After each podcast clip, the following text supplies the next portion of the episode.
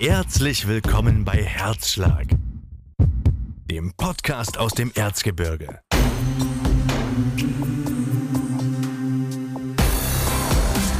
Ein Hammer-Podcast für alle, deren Herz für das Erzgebirge schlägt.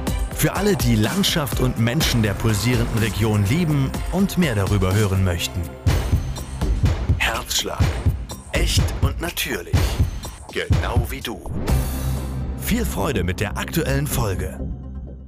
Klick auf, liebe Hörerinnen und Hörer und willkommen beim Herzschlag-Podcast. Ich freue mich wirklich sehr, dass ihr auch heute wieder mit von der Partie seid und mit mir zusammen gern mehr über den heutigen Gast erfahren möchtet. Mein Name ist Christopher Gahler, ich bin selbst Erzgebirger mit Leib und Seele und heute euer Host für diese Podcast-Episode. Ich gehe in dieser Folge mal wieder auf die Suche nach spannenden Menschen aus unserer Region, dem Erzgebirge, stelle diese Leute vor, fahre zu ihnen nach Hause, ins Büro, in die Firma oder an ihren Lieblingsort und will erfahren, was sie machen, was sie antreibt, wie sie ihre Leidenschaft umsetzen und was unsere Heimat damit zu tun hat. Ich will euch vermitteln, wie diese Leute unsere Region prägen, wie sie Dinge anpacken und verändern und natürlich, wie sie unseren Landstrich in die Welt hinaustragen. Ich möchte euch diese Person vorstellen und das ein oder andere spannende Detail aus ihnen herauskitzeln. Der Interviewgast der heutigen Episode kommt aus der Wirtschaft. Lange, ja wirklich lange, fast zwei Jahre hat es gedauert, bis ich einen Gesprächstermin bei dem 50-Jährigen bekommen habe. Denn er ist nicht nur Geschäftsführer von Norafin Industries, sondern auch noch fünffacher Papa. Viel zu tun also und da braucht es schon mal seine Zeit, bis man einen Termin bekommt. Ihr habt es auch sicher schon in der Überschrift gelesen. Ich spreche mit André Lang. Ihr werdet merken, dass wir beide wirklich guten und vor allem viel Gesprächsstoff hatten. Und da sind wir eigentlich auch schon beim Thema, denn Andres Unternehmen stellt technische Fließstoffe her. Und das weltweit. Die zum Beispiel werden in Feuerwehrkleidung oder auch Rennausrüstung verarbeitet. Und was sie genau machen, das erzählt er euch aber am besten später selbst. Wir haben aber auch ganz allgemein über seine Arbeit und seine Routinen geredet, haben besprochen, wie er Familie, seinen Job hier und die Zweigstelle von Norafin im US-amerikanischen Mills River unter einen Hut bekommt. Und dabei ist er natürlich auch viel unterwegs. Deswegen geht es mit dem Amerika-Liebhaber André auch ums Reisen. Er erzählt, was den Deutschen vom Amerikaner unterscheidet und was sie gemeinsam haben. Und gibt Tipps, wie man Leuten aus den Staaten erklärt, wo Mildenau, also der Standort von Norafin, und das Erzgebirge liegen. André erklärt als gestandener Geschäftsmann, wie er sein Unternehmen führt, wie er täglich dazulernt und wie er seine Mitarbeiter auswählt. Er erzählt ehrlich, wie er mit Rückschlägen und Stress umgeht und was für Hürden das Chefsein so mit sich bringt. Wenn ihr außerdem hören möchtet, wie ich beim Versuch, einen Beyoncé-Song zu zitieren, kläglich scheitere und wie wir beide André als Workaholic diagnostizieren, dann solltet ihr nun definitiv dranbleiben. Bei den nächsten anderthalb Stunden mit dem CEO von Norafin Industries, André Lang. Viel Vergnügen. Vielen lieben Dank, André Lang, äh, bei euch bin ich gerade bei Norafin Industries Germany GmbH. Herzlich willkommen im Podcast. Ja, schön, dass das geklappt hat. Ich freue mich auch, äh, hier dabei sein zu können und äh, freue mich auf eine gute, gute Zeit jetzt. Ein, also ich glaube, wir haben jetzt ungefähr ein Jahr gebraucht, ehe wir uns jetzt getroffen haben. Ich glaube vor einem Jahr oder vor, vor zwei Jahren vielleicht sogar. Also es hat auf jeden Fall etwas länger gedauert. Ähm, ich weiß es gar nicht mehr, wann, wann wir das erste Mal geschrieben hatten. Ich denke, zwischendurch kam auch noch die Corona-Pandemie dazwischen. Ähm, können wir vielleicht gleich nochmal drauf eingehen. Ähm, erstmal, erstmal ganz, ganz lapidar eingestiegen. Du kommst gerade aus einem Meeting, also ich bin zu spät gekommen, das, du kamst äh, etwas später aus einem Meeting, das hat ganz gut gepasst. Äh, worum ging's? Also war es heute ein schwieriges Thema, schweres Thema oder äh, ging es ja, ganz die, gut? Die, die, Themen sind im Moment äh, schon, schon komplex, äh, weil natürlich viel Unsicherheit, viel Verunsicherung im Markt da ist, äh, in den Gedanken mit den Gesellschaftern, mit den Lieferanten, mit den Kunden. Ähm, jeder hat so eine gewisse ja, Anspannung, äh, wie geht's weiter, äh, was wird kommen, was wird nicht kommen, mit was kann man rechnen, Unsicherheit ist ein großes Thema. Äh, und das heißt natürlich, dass für uns Kommunikation deutlich höhere Stellenwert hat. Man muss ganz viel reden, äh, drüber reden und, und Ängste versuchen abzubauen oder eben Alternativen zu schaffen, Möglichkeiten zu schaffen, sich ein Szenario aufzubauen für das und für jenes. Äh, und das ist schon sehr, sehr aufwendig im Moment, äh, weil wir natürlich unterschiedliche Shareholder haben, äh, im Sinne von, wir haben Mitarbeiter, die Ängste haben, die Probleme haben, die, die Sicherheit brauchen. Wir haben Lieferanten, wir haben unsere Kunden, aber wir haben ja auch unsere Gesellschafter die natürlich eben auch äh, ihre Gedanken haben und mit Leuten sprechen. Äh, und diesen ganzen Kreis müssen wir immer permanent, äh, ich sage jetzt mal, ein Stück weit ja, auf dem Laufenden halten äh, und abgleichen. Äh, und das ist schon, schon sehr aufwendig geworden. Ähm, so, das, das bringt schon ähm, eine neue Dimension in die Gespräche. Ihr macht ja als Firma ähm, Fließstoffe oder insgesamt äh, Stoffe für die Industrie. Kann man das so kurz zusammenfassen?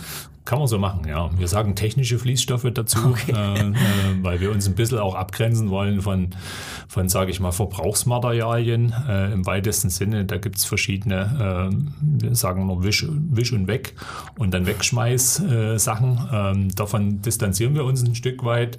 Da sind wir auch nicht wirklich gut darin. Äh, das machen andere besser, schneller, äh, günstiger. Da kommt äh, auch mehr aus, aus Asien und aus anderen Bereichen rein. Äh, wir haben uns schon sehr stark auf spezielle Fließstoffe ähm, eingeschossen, die für den Bereich Schutzbekleidung oder Filtration oder Flammschutz im Allgemeinen oder eben auch äh, für den medizinischen Bereich sind, ähm, um dort bestimmte Nischen zu bedienen. Also ihr macht zum Beispiel Feuerwehrkleidung. Feuerwehrbekleidung ist ein, ist ein großes Thema ist ein für großes uns. Thema. Gehen wir dann gleich nochmal drauf genau. ein, kommen wir gleich nochmal drauf zurück. Aber jetzt hast du äh, von Kommunikation geredet. Also die Kommunikation in den letzten anderthalb, zwei, zweieinhalb Jahren hat sich äh, stark verändert. Ihr seid ja aber auch in sehr transparentes Unternehmen, äh, würde ich jetzt mal so sagen. Ich bin hier reingekommen, da stand ein Schild, äh, kein Unfall mehr seit, äh, darf man das jetzt sagen, 9.9.2022. Da habe ich gedacht, das ist jetzt gar nicht so lange her. Ja. Hat, also ihr hattet letztens erst ein kleines Betriebsunglück. Ja, ähm, da hat leider einer seine, seine Finger ähm, an die falsche Stelle äh, gebracht. Ähm, ja, muss auch ehrlicherweise sagen, ein Stück weit an der Sicherheitseinrichtung vorbei. Ähm, das haben wir auch mit der Berufsgenossenschaft diskutiert, die dann immer gleich kommen. Ähm, haben uns aber auch wirklich geärgert, weil natürlich vorher stand dort äh, 150 plus Tage, mhm. äh, was jetzt schön gewesen wäre, wenn wir die einfach hätten können weiterführen. Äh, aber zur Transparenz gehört eben auch Ehrlichkeit dazu und, und auch bei uns passieren Dinge. Ähm, das kann man nicht ganz vermeiden. Also auch mit viel Arbeitsschutz und wir haben unseren eigenen Beauftragten und wir geben uns sehr viel Mühe, ähm, fast monatlich mit der Berufsgenossenschaft irgendwo Dinge zu besprechen. Ähm, Gewerbeaufsicht kommt mal vorbei, äh, mindestens ein, zwei Mal im Jahr. Äh, aber am Ende ja, also sind es Menschen, äh, die sich bewegen, die arbeiten und da passieren auch Dinge. Also Transparenz, wie gesagt, müsstet, müsstet ihr das hinstellen, dieses Schild? Oder nein, das nein. ist bloß, dass ihr, wie gesagt, zeigt als Firma, wir sind offen, wir haben nichts groß zu verbergen. Genau, und das ist uns wichtig, dass, dass die Leute uns auch einschätzen können, dass die das Gefühl haben, das ist ein ehrlicher Partner und da gehört eben auch sowas dazu. So, jetzt wollen wir dich natürlich auch einschätzen. Äh, heute aus einem Meeting gekommen, ist das, ist das gleich früh, wenn man so in so ein Meeting rein muss, wo man vielleicht auch ein bisschen ja, ernstere Themen, wichtige Themen zu besprechen hat, ist das, ist das Stress für dich oder hattest du heute schon Stress? Ja, situationsbedingt ähm, ist auf jeden Fall Anspannung, würde ich sagen. Ähm, Stress ist nochmal anders. Äh, da, da Stress kann auch positiv sein, dann sehe ich es eher als Anspannung äh, und Aufmerksamkeit und so weiter. Man ist dann so ein bisschen fokussiert auch. Äh, Wenn es Stress ist, dann wird es natürlich auch, kommt man dann auch mal an eine Grenze, wo, wo ich für mich sage, dann wird es auch mal viel äh, und vielleicht auch mal zu viel. Äh, dann betrachte ich das als Stress. Aber so eine Grund, sage ich mal, so ein Grunddruck im System, äh, das sehe ich eher als, als Anspannung und Fokussierung und, und so ein Stück bringt es Klarheit auch in, in das Vorgehen, in den Tag rein, wenn man früh so ein Meeting hat mit den Gesellschaftern, ähm, dann ist man früh auch ausgeschlafen, sage ich mal. bist, bist du Workaholic? Weil ich höre das jetzt so ein bisschen aus, ich äh, mache auch viel und kann das so ein bisschen vergleichen. Also eine gewisse Anspannung braucht man. Aber bist du, also würdest du sagen, du bist ein Workaholic? Ja, glaube ich schon. Also, äh, du kannst nicht so die Füße stillhalten. Nee, das macht mich schon eher nervös. Also wenn ich da zu lange nichts habe, äh, dann, dann ja, wäre ich eher unruhig als ruhiger. Und dann suchst du die Aufgaben? Ja, ja, da habe ich immer ein gutes Portfolio im Vorrat, dass das nicht so oft vorkommt. Okay, aber natürlich muss auch die andere Seite gegeben sein. Also man kann ja nicht immer nur powern. Äh, habe ja auch festgestellt in den letzten, äh, in meinem relativ jungen Leben noch, ich bin 28, ähm, da, man muss auch ein bisschen was finden, wo man abschalten kann. Was, was bedeutet das für dich? Also einfach mal abzuschalten, mal nicht an äh, technische äh, Stoffe zu denken, sondern und nicht an die Arbeit, sondern einfach mal ein bisschen auszuspannen. Also am liebsten ist mir es, wenn ich so aktiv ausspannen kann. Mhm. Das heißt also, ähm, ich muss mich irgendwie mit was anderem beschäftigen. Mhm. Das, das bringt mich am besten, sage ich mal, runter und, und äh, ein Stück weit eben auch von, von den üblichen Gedanken weg. Ähm, da gibt's Sport ist eine, eine Möglichkeit, äh, einfach mal laufen zu gehen, in den Wald am liebsten, irgendwie eine große, unbekannte Runde, äh, mal drauf zu, jetzt ohne großes Ziel, sondern Wie einfach lange mal sagen. läufst du dann ungefähr? Also wenn ich, wenn ich Zeit habe, gerne auch mal eine Stunde oder anderthalb oder zwei. Gerade im Urlaub äh, bin ich gerne einfach mal losgelaufen und habe gesagt, ja, irgendwie, ich gehe mal in die Richtung und schauen wir mal. Und kam dann auch mal nach zwei Stunden oder drei Stunden erst wieder. Ähm, das ist so, so, so, wenn ich richtig Zeit habe. Ähm, ansonsten vielleicht einfach mal zum schnellen Abschalten auch eine halbe Stunde eine Runde um die Talsperre in Kransaal. Äh, ist meine Lieblingsstrecke.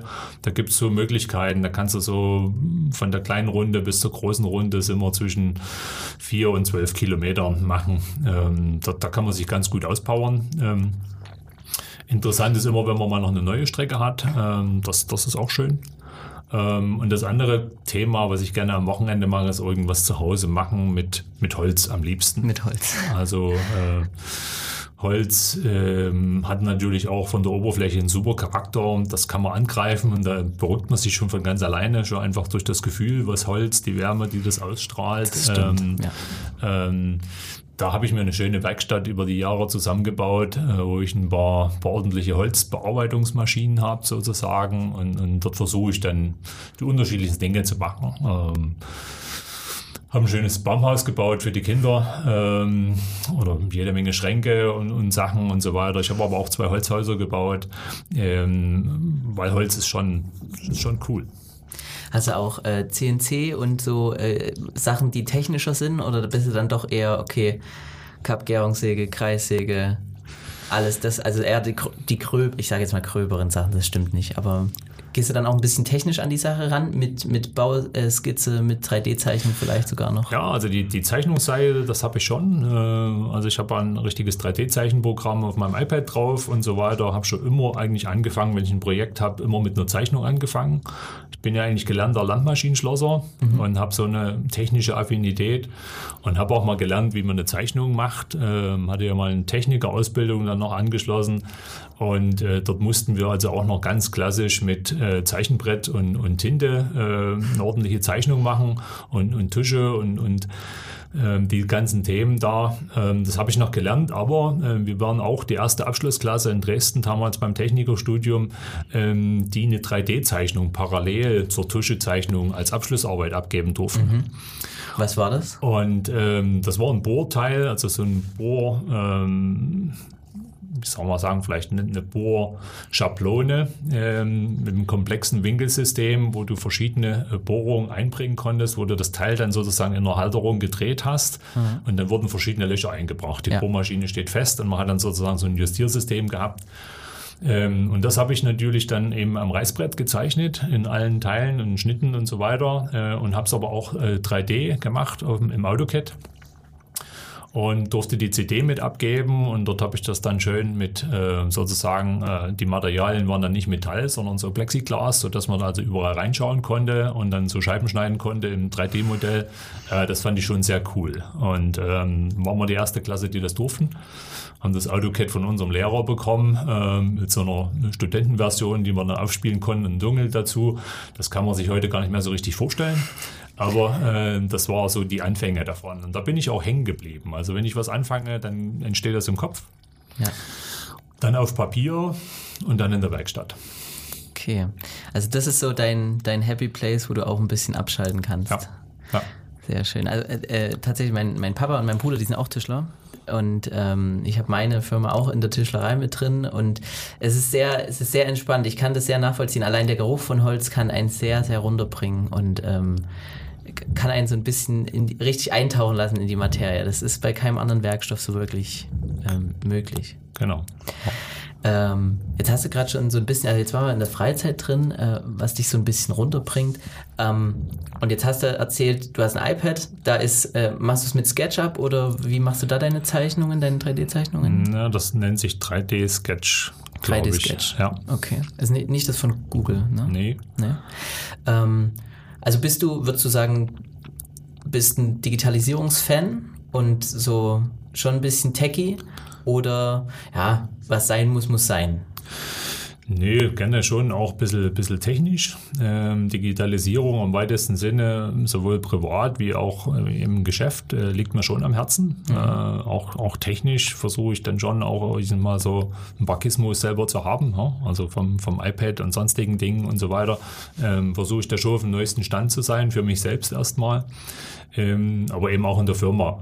Äh, das ist dann auch so ähm, ja auch so ein Tick von mir vielleicht, wo ich sage, ja, ich kann auch nicht privat Amateur sein und beruflich Profi oder umgekehrt oder irgendwie, ja. also da, da mache ich keine Unterschiede. Das muss dann irgendwie auch zusammenpassen und fließen gehen.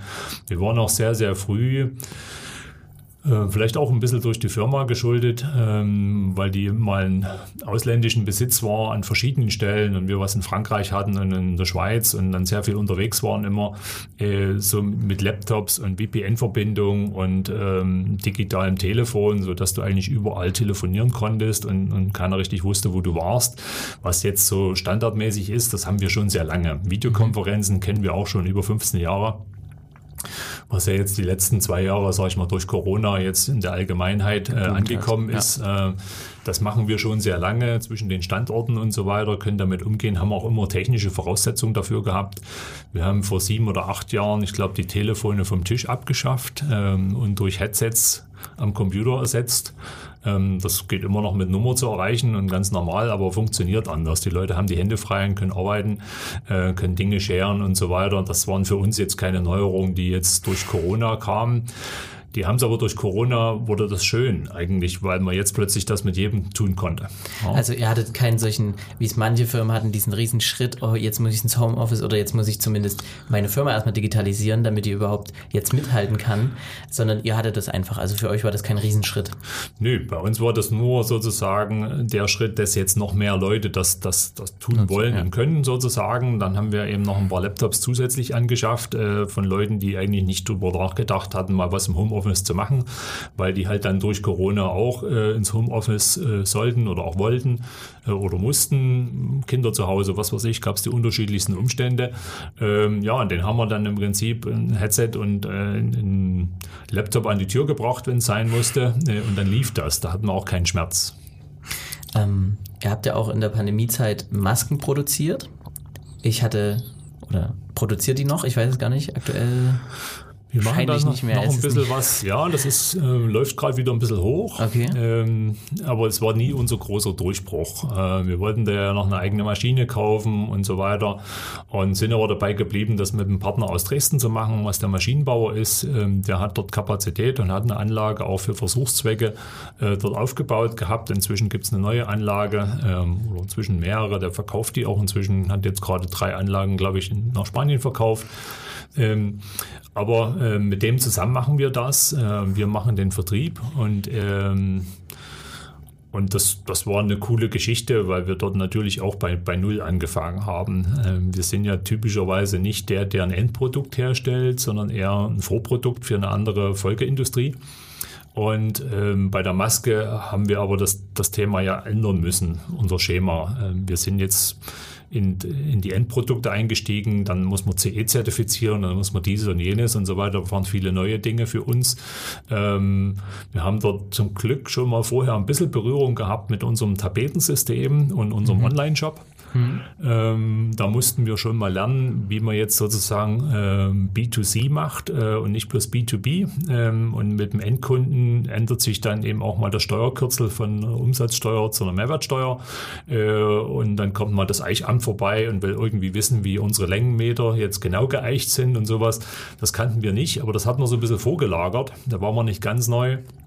Was es schon Schwierigkeiten gemacht hat, war die Zertifizierung. Äh, des ganzen Systems. Ähm, das haben wir zum Schluss dann in Spanien versucht und in der Türkei hat es dann geklappt und inzwischen haben wir aber auch die TÜV-Zulassung in Deutschland bekommen. Ja, das ist aber so ein, auch so ein kleines Hobbyprojekt eher es geht ganz gut nebenbei über den Webshop, funktioniert das sehr schön.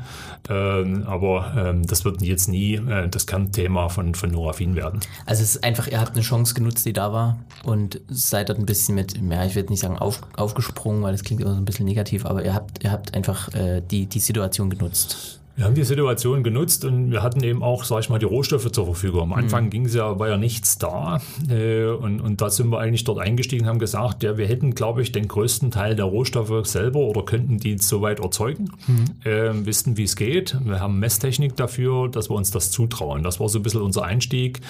Äh, war ja auch mal die Forderung der Politik zu dem Zeitpunkt, äh, wer kann helfen? Ja.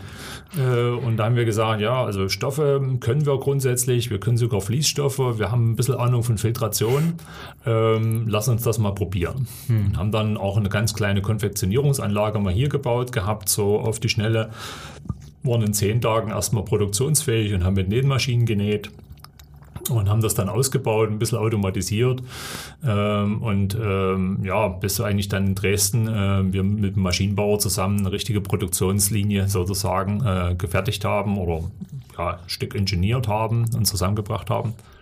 Ähm, das, das, war schön. Das war ein bisschen wie Gründerzeit. Ja. Mhm. War ein kleines Team, also ist natürlich nicht die ganze Firma dabei, war ein kleines Team, was Lust hatte. Und die haben dann nach Feierabend und am Wochenende dann hier gebastelt und, und getestet und gemacht und, äh, und geschaut, dass wir da, da ein Stück weit auch helfen konnten. Das war auch mhm. eine schöne Zeit zu sehen, dass man Produkte direkt Anwendung finden. Mhm. Ja, wenn sie jetzt nach sind dann nach Aue rübergefahren ins Krankenhaus äh, und die haben sich gefreut, dass sie welche bekommen haben, erstmal überhaupt was hatten und die haben uns dann auch ein Feedback gegeben und so weiter. Das ist ja auch was, was wir sonst sehr, sehr selten bis gar nicht haben in unserem Geschäft. Äh, wir verkaufen eine Rolle zu unserem Kunden, der nimmt die Rolle, konfektioniert die runter, näht was draus oder beschichtet das erstmal, dann geht es zum nächsten und zum übernächsten und, und irgendwann nimmt sozusagen jemand die Ware in der Hand und gibt auch dort ein Feedback. Mhm. Das hören wir nie direkt. Äh, und jetzt waren wir plötzlich beim Kunden sozusagen, also bei dem, der wirklich der Anwender ist, nicht, nicht der Kunde, der es weiterverarbeitet, wo es dann darum geht, läuft gut auf meiner Maschine oder schlecht, sondern wie ist denn das Produkt? Das ist nochmal ein Unterschied, war schön. Jetzt hat ja die Politik äh, am Anfang vor allem der Pandemie viel geschrien, wir brauchen Masken, Masken, Masken. Ähm, dann gab es Firmen wie zum Beispiel eure, die dann angefangen haben zu produzieren, aber irgendwie war dann der Absatz trotzdem nicht so, also zumindest ähm, habe ich das gehört, äh, dass jetzt so extrem zufriedenstellend war. War das bei euch auch so? Also hättet ihr euch mehr erhofft, auch von politischer Ebene, dass da mehr kommt, mehr an Bestellungen aus dem, also aus dem eigenen Land auch? Also wir haben uns eigentlich viel mehr erhofft, muss man mhm. wirklich deutlich sagen, weil wir wurden ja ähm, sogar mal nach Berlin eingeladen. Ähm, da wurde so eine Auswahl von vielleicht, würde man sagen, 35 Firmen nach Berlin geladen ins Ministerium. Großer Saal, große Ansprache. Ähm, liebe Textilindustrie, wir haben euch ausgewählt, weil wir glauben, ihr habt die technischen Voraussetzungen, uns helfen zu können. Ähm, hier sind Förderprogramme, die wollen wir aufsetzen. Hier gibt es einen Bedarf äh, und wir wollen auch äh, sicherstellen, dass es, wenn die Pandemie vorbei ist, dass ihr weiter das erhaltet, diese Fähigkeiten habt. Äh, ähm, und, und damit in die Zukunft geht. So, mit dem sind wir auch aus Berlin weggefahren, hatten große Erwartungshaltungen, große Träume. Ja, äh, und dann kam eben alles sehr anders. Ja, also diese ganzen äh, Prophezeiungen, Wahrnehmungen, Sprüche, die dort gemacht wurden, äh, davon ist eigentlich nichts eingetreten. Äh, und es gab am allerwenigsten öffentliche Aufträge. Mhm. Ähm, das wurde dann unter der Hand auch weggegeben. Die Ausschreibungen, so wie sie sein sollten, haben so nicht stattgefunden. Äh, die Mengen hat es so nicht gegeben, weil parallel im Prinzip im großen Stil äh, flugzeugweise in Asien eingekauft wurde und damit wurde die Grundversorgung sichergestellt. Und die ganzen Leute, die hier parallel gekämpft haben, Maschinen aufgebaut haben, in Zertifizierung steckten, äh, Rohstoffe besorgt haben und so weiter, äh, die standen dann da, hatten eine lauffähige Produktion aufgebaut. Manche haben Fördermittel bekommen, wir haben keine bekommen. Äh, auch da gab es eine lange Schlange, äh, wo nicht jeder glücklich wurde. Und ähm, aber selbst die Anlagen, die mit Fördermitteln aufgebaut wurden, äh, wo viel staatliches und, und Steuergeld drinsteckt, ähm, haben heute keine Produktion speziell nicht für Deutschland. Ja. Und das ist dann schon ist ein Rückschlag, oder? Das ist schon was, wo wir, das werden wir uns auch eine Weile merken. Also okay. Äh, das ist so, das wird die Textilgesellschaft nicht so schnell vergessen und sagen, ja, wenn das Staat das nächste Mal kommt, dann werden wir nicht so euphorisch an die Themen rangehen. Ja, dann werden wir schauen, ob das was werden kann und dann machen wir gerne was. Aber wenn das wieder so kritisch ist und bloß viele Luftnummern ist, werden wir halt uns dort nicht mehr engagieren. Sehr schade. Das ist äh, tatsächlich schade, deswegen wollte ich gerade darauf eingehen. Und das, ähm, so ein Rückschlag ähm, ist sicherlich nicht ganz so leicht zu verdauen, weil man viel Hirnschmalz reinsteckt, auch viel Geld. Wie, wie gehst du so persönlich mit Rückschlägen um im beruflichen Umfeld? Ich meine, äh, es ist eine laufende Firma, klar, aber natürlich hat man tagtäglich seine Sachen. Ähm, hast du da so einen Weg, ähm, nicht drüber nachdenken oder speziell drüber nachdenken? Wie bist du in dem Fall jetzt mit den Masken zum Beispiel damit umgegangen? Ja gut, also ähm, da gibt es so ein bisschen so zwei Seiten zu dem Thema. Also es trifft mich schon, äh, weil ich natürlich eben einen gewissen Ehrgeiz habe, wenn man, wenn man sowas verfolgt, ob es jetzt Masken sind oder andere Themen oder sowas oder eben einen Kundenauftrag zu bekommen oder ein bestimmtes Produkt herzustellen, ähm, dann will man das natürlich sehr gerne erreichen. Und wenn man das nicht schafft, ist es schon ein Rückschlag. Äh, und da muss ich auch damit umgehen mit mir selber. Ähm, das Backup dazu ist, dass ich im Regelfall einen Plan B habe. Ähm, so manchmal sogar ein Plan C. Das gibt mir die Sicherheit, sozusagen weiterzumachen, weil äh, ich von vornherein immer schon sage, gut, kann auch schief gehen ohne dass mich das zu viel belastet und dann gleich von vornherein man damit sagt, ja, ja, dann, dann lass mal lieber die Energie weg und probier es gar nicht erst. Also das passiert mir sehr, sehr selten, äh, dass ich da gleich hinkomme. Aber ich denke schon parallel, was kann man noch damit tun? Was wäre die Alternative? Wo können wir noch hingehen? Was könnte man noch machen? Ähm, Gibt es einen anderen Nutzen, der jetzt gar nicht offensichtlich ist, äh, in einem anderen Bereich oder sowas? Weitermachen ist schon angesagt, geht nicht anders. Also ich meine, kann auch nicht hier antreten als Geschäftsführer und für 190 plus Leute äh, Verantwortung zeigen äh, und dann bin ich der Erste, der aus der Kurve fliegt, sondern ich muss da schon der Letzte sein, der aus der Kurve fliegt. Das ist schon ein Anspruch von mir. Also tendenziell eher weniger drüber nachdenken, sondern einfach weitermachen und dann ergeben sich die nächsten, die, die nächsten Türen öffnen sich, die nächsten Wege. Genau, man sich. muss auch mal drüber schlafen und dann ist auch manchmal dann früh, wenn die Sonne wieder kommt, ähm, dann kommen auch wieder neue Ideen, dann geht es auch weiter. Es ist dann die nächste Motivation, die dann wieder weitergeht. Also man, man macht so lange, bis die nächste Motivationswelle wieder kommt, kann man das so sagen? Ja, manchmal ist auch durchhalten eine gute Strategie. Einfach mal dranbleiben und sagen, ja, hat nicht funktioniert, äh, aber wieder aufstehen, nochmal probieren, äh, weitermachen und so weiter. Also da hat mich schon mein ganz jungen Jahren Edison mal so beeindruckt. Äh, ich war mal in Florida, ähm, meine zweite USA-Reise damals und habe das Edison Home besichtigt und, und dort war halt so sehr bildlich dargestellt, wie viele Glühlampensysteme er erfunden hat und ausprobiert hat, die alle nicht funktionierten. Ja, also es waren weit über 1000 Versuche, äh, bis er mal die erste hatte, die sozusagen als Glühlampe funktionierte. Äh, und das fand ich ein sehr schönes Beispiel von einfach wieder aufstehen, nächsten Tag ein neuer Versuch und nächsten Tag ein neuer Versuch und an den Erfolg auch glauben. Das funktioniert schon ganz gut für mich.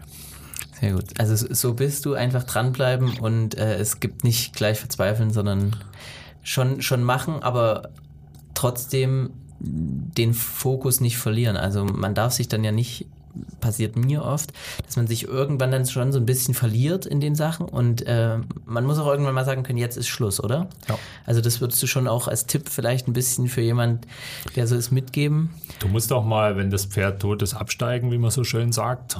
Sehr guter ähm, Spruch, den liebe ich. und, äh, und das ist so und das befreit auch dann ein Stück. Äh, ich sag mal, das, da hilft dann Älterwerden schon ein bisschen, weil man aus Erfahrung ja weiß, dass es weitergeht. Das ist in jungen Jahren ein bisschen schwieriger ähm, mir hilft aber auch manchmal einfach mal ein bisschen zu schimpfen, sozusagen, mich so ein bisschen emotional zu entspannen dabei. Und dann ist es auch mal raus. Und dann kann ich wieder gut weitermachen. Äh, auch das ist so eine Erfahrung aus der Lehrzeit. Ähm, da stand ich in der Schmiede und äh, wir hatten so eine Lehrausbildung in Zwickau und mein erster Kurs war ähm, bei einem alten Schmiedemeister. Sozusagen hatten wir so einen sechs Wochen Umlaufkurs und äh, der war wie ein kleines Rumpelstilzchen. Ähm, wenn du da was falsch gemacht hast, und es ist echt nicht viel gewesen, also du warst ein neuer Lehrling, du konntest eigentlich bloß viel falsch machen und wenig richtig. Und der ist immer aus dem Stand explodiert oder es hat ein Hammer neben dir eingeschlagen oder sonst irgendwas. Also das konnte, da konnte der ganz schlecht damit umgehen. Aber äh, was wir in den ersten Tagen noch nicht wussten, aber dann bald gemerkt haben, wenn der Hammer, Hammer eingeschlagen hatte und der sich entspannt hatte im weitesten Sinne, dann konntest du den sofort um Gefallen bitten oder sonst was. Dann war der durch mit dem Thema. Du hast den Fehler gemacht, der hatte geschimpft und dann war das für ihn erledigt und dann hat er dir wieder auf die Schulter geklopft, wenn du das nächste richtig gemacht hast. Und das ist auch so ein bisschen in meinem Leben hängen geblieben. Äh, dann, wenn es raus muss, muss es auch mal raus. Dann, dann wird eben mal geschimpft oder dann ist man halt mal sauer und dann drüber wegkommen und, und dann das auch hinter sich lassen. Hm. Also du musst als Chef auch hast du ja als Lehrling schon ein bisschen gekonnt, würde ich jetzt mal sagen. Du musst aber als Chef auch äh, Leute lesen können, oder? Also ein bisschen wissen, wie, wie agieren die auch bei Geschäftspartnern sicherlich ist, das ist schon eine Eigenschaft, die, die ein Geschäftsführer braucht in deiner Größe, oder? Das würde ich als absolute Grundvoraussetzung äh, einschätzen. Äh, wenn man ein Betrieb ist und mit Menschen arbeiten möchte, dann muss man mit Menschen auch umgehen können. Und das ist mir sehr, sehr wichtig. Äh, dass man da auch Rücksicht drauf nimmt. Und da gibt es auch kein Schema F, weil jeder Mensch ist individuell. Und, ähm, und da habe ich zum Glück so aus dem Bauch heraus ein ganz gutes Herangehen, wo ich so sage, okay, mit dem gehe ich so um, mit dem gehe ich so um. Ähm, die Mitarbeiterin, die hat die und die Sorgen, da muss man mal ein bisschen vorsichtig sein an der und der Stelle oder so. Also da, da, bin ich ganz gut ausgestattet, glücklicherweise. Äh, aber das ist auch eine Grundvoraussetzung. Mhm. Ich kann keine Führungsperson darstellen, wenn, wenn, wenn ich damit nicht umgehen kann. Also führen geht nicht über Excel-Tabellen und, und, Nullen und Einsen. Unmöglich. Ähm, jetzt habt ihr noch ein zweites Werk in Amerika, in Mills River. Seit 2018 oder 2008? 2018. 2018. Ähm, so jetzt sind die Amis ja dafür bekannt, immer so ein bisschen ähm, sehr freundlich am Anfang zu sein. Ähm, sicherlich auch sehr freundlich generell, aber so überschwinglich freundlich, was der etwas kältere Europäer oder der kältere Deutsche eher jetzt nicht so unbedingt dafür bekannt ist da ist dieses Lesen der Person ja sicherlich anders, als wenn du jetzt mit deutschen Geschäftspartnern zusammenarbeitest. Vielleicht kannst du mal sagen, worauf musst du dort achten? Also äh, ist es wirklich so, dass dir jetzt erstmal jeder als super freundlich rüberkommt und blickst du dann so ein bisschen hinter die Fassade oder was ist da das, das Schwierige dran? Ja, ähm, also erstmal grundsätzlich äh, habe ich Amerika schon immer gemocht. Äh, es war immer ein Thema für mich, das war immer ein Traum. Schon zu Ostzeiten war immer so ein Traum, müssten wir nach Amerika können. Das war so weit weg, der große amerikanische Traum war alles eigentlich grundsätzlich unmöglich, bis die Wende dann kam. Das ist eigentlich entgegen der der Doktrine des, ja, der damaligen Zeit. Ja, aber es wird halt schon so ein Freiheitstraum oder mhm. sowas. Und für das Thema Freiheit stand sozusagen auch Amerika. Äh, und ich bin dann auch relativ schnell nach der Wende, äh, habe ich geguckt, dass ich genügend Geld zusammenkriege und, und da mal hinkomme und mir das mal anschauen kann. Wann warst du das erste Mal? Äh, 94 mhm. ähm, habe ich eine Rundreise gemacht mit dem Zelt. Ähm, so einen kleinen, also so mehrere Zelte, so eine organisierte Zelttour. Und 95, 97 war ich dann das nächste Mal drüben. Warst du so. dann 31 und 32? Ja. Ja. Und äh, habe mir das angeschaut und äh, das fand ich schon sehr cool. Ähm, so, ich, ich mag das äh, grundsätzlich. Ähm, ja, die sind vielleicht oberflächlicher, äh, wie wir das bezeichnen würden. Das würden die so nicht sagen, mhm. ähm, sondern die würden das eher als Offenheit bezeichnen mhm. und, und vielleicht ein bisschen Unverbindlichkeit. Ähm, damit können wir Deutsche schon schwerer umgehen. Ähm, so klassisch auf jeden Fall schwierig für uns. Ähm, ich mag das sehr, äh, dass die erst einmal keine, keine keine Angst haben oder was. Also wie sieht der aus, äh, welche Hautfarbe hat der, wo kommt der her, spielt eigentlich für einen Amerikaner erstmal alles keine Rolle. Ja, das ist ja bei uns im deutschen Schema, wurden schon die ersten Filter gesetzt und so weiter und dann müssen wir gucken und dann müssen wir vielleicht vorsichtig sein und sieht ein bisschen komisch aus, müssen wir erstmal abwarten. Das machen die alles nicht. Das fand ich schon mal schön, weil ich komme als Europäer oder sag ich mal als Deutscher dahin und die nehme ich einfach, wie, wie du bist. So, jetzt darf man das aber auch nicht so tiefgründig sehen, wie wir das natürlich schon wieder tun äh, und sagen, ja, da ist ganz viel dahinter, sondern die machen sich einfach weniger Gedanken an der Stelle. Was ich aber auch erlebt habe, ist, wenn man über dieses Stadium hinauskommt, ähm, gibt es auch einen zweiten Amerikaner sozusagen, der auch sehr loyal ist, ähm, auch sehr tiefgründig sein kann äh, und, und der auch seine Sorgen und Probleme hat. Mhm.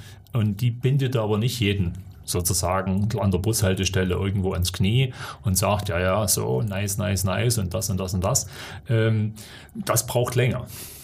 Also ich glaube, da, da sind dann wieder die Europäer, ähm, auch natürlich sehr unterschiedlich, aber äh, eher, wir haben eine lange Distanzphase, bevor wir überhaupt so ein bisschen sprechen. Äh, dann wollen wir aber auch eher, eher näher kommen sozusagen. Mhm. Also wenn wir uns dann einmal entschieden haben, dann wollen wir relativ schnell dann doch irgendwie äh, mal über die Familie reden oder das oder das. Ähm, wie gesagt, das kann man an der Oberfläche mit dem Amerikaner viel, viel, viel schneller aber da kommt keine Tiefe zustande. Ja. Da ist dann eine lange, lange Strecke nichts. Wenn aber die Tiefe dann zustande kommt, ähm, dann ist das auch sehr, sehr nachhaltig. Mhm. Also da, da, bleibt auch eine Meinung fester und, und wenn man sich da einmal so ein paar Lorbeeren verdient hat, sozusagen, das bleibt länger hängen. Die sind dann manchmal loyaler, auch wenn man das von Weitem so nicht sehen kann, als man das in Europa so gewohnt ist. Also weglaufen einfach mal so, gerade auf Kundenbasis und so weiter, ist dort, glaube ich, schwieriger wenn man über den Punkt weg ist, als das hier der Fall ist. Wie, wo, in welche Richtung ist denn der Kulturschock größer? Ähm, wenn du jetzt nach Amerika, gut, das kann man ein bisschen schwierig vergleichen, aber wenn du jetzt nach Amerika gehst ähm, oder wenn ein Amerikaner hierher kommt, weißt du, was ich meine so ein bisschen? Also in welche ja. Richtung ist denn der, die Veränderung größer? Oder der Schock eher, ja? Also ich glaube schon für einen Amerikaner ist der Schock größer, wenn, wenn der zum Beispiel eben nach Deutschland kommt oder hier ins Erzgebirge nach oder Milna. wie auch immer, nach Milna, genau. ähm, weil der natürlich eben auch weniger weltgebildet ist.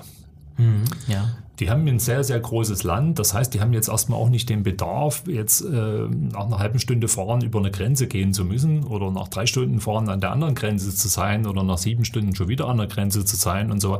Das, das ist für die jetzt erstmal kein, kein Bild. Viele von denen haben nicht mal einen Reisepass, äh, weil sie den nie gebraucht haben. Die haben einen Führerschein, das ist gleichzeitig die ID-Card, was wir so als Personalausweis bezeichnen würden.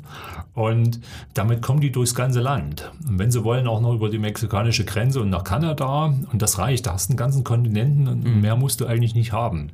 Deswegen ist die Distanz aber dann auch, wenn sie wirklich mal nach Europa gehen zum Beispiel, ist natürlich dann schon beeindruckend anders für die. Das ist wirklich eine andere Welt. Die kennen halt ihr Amerika mit vielen Facetten.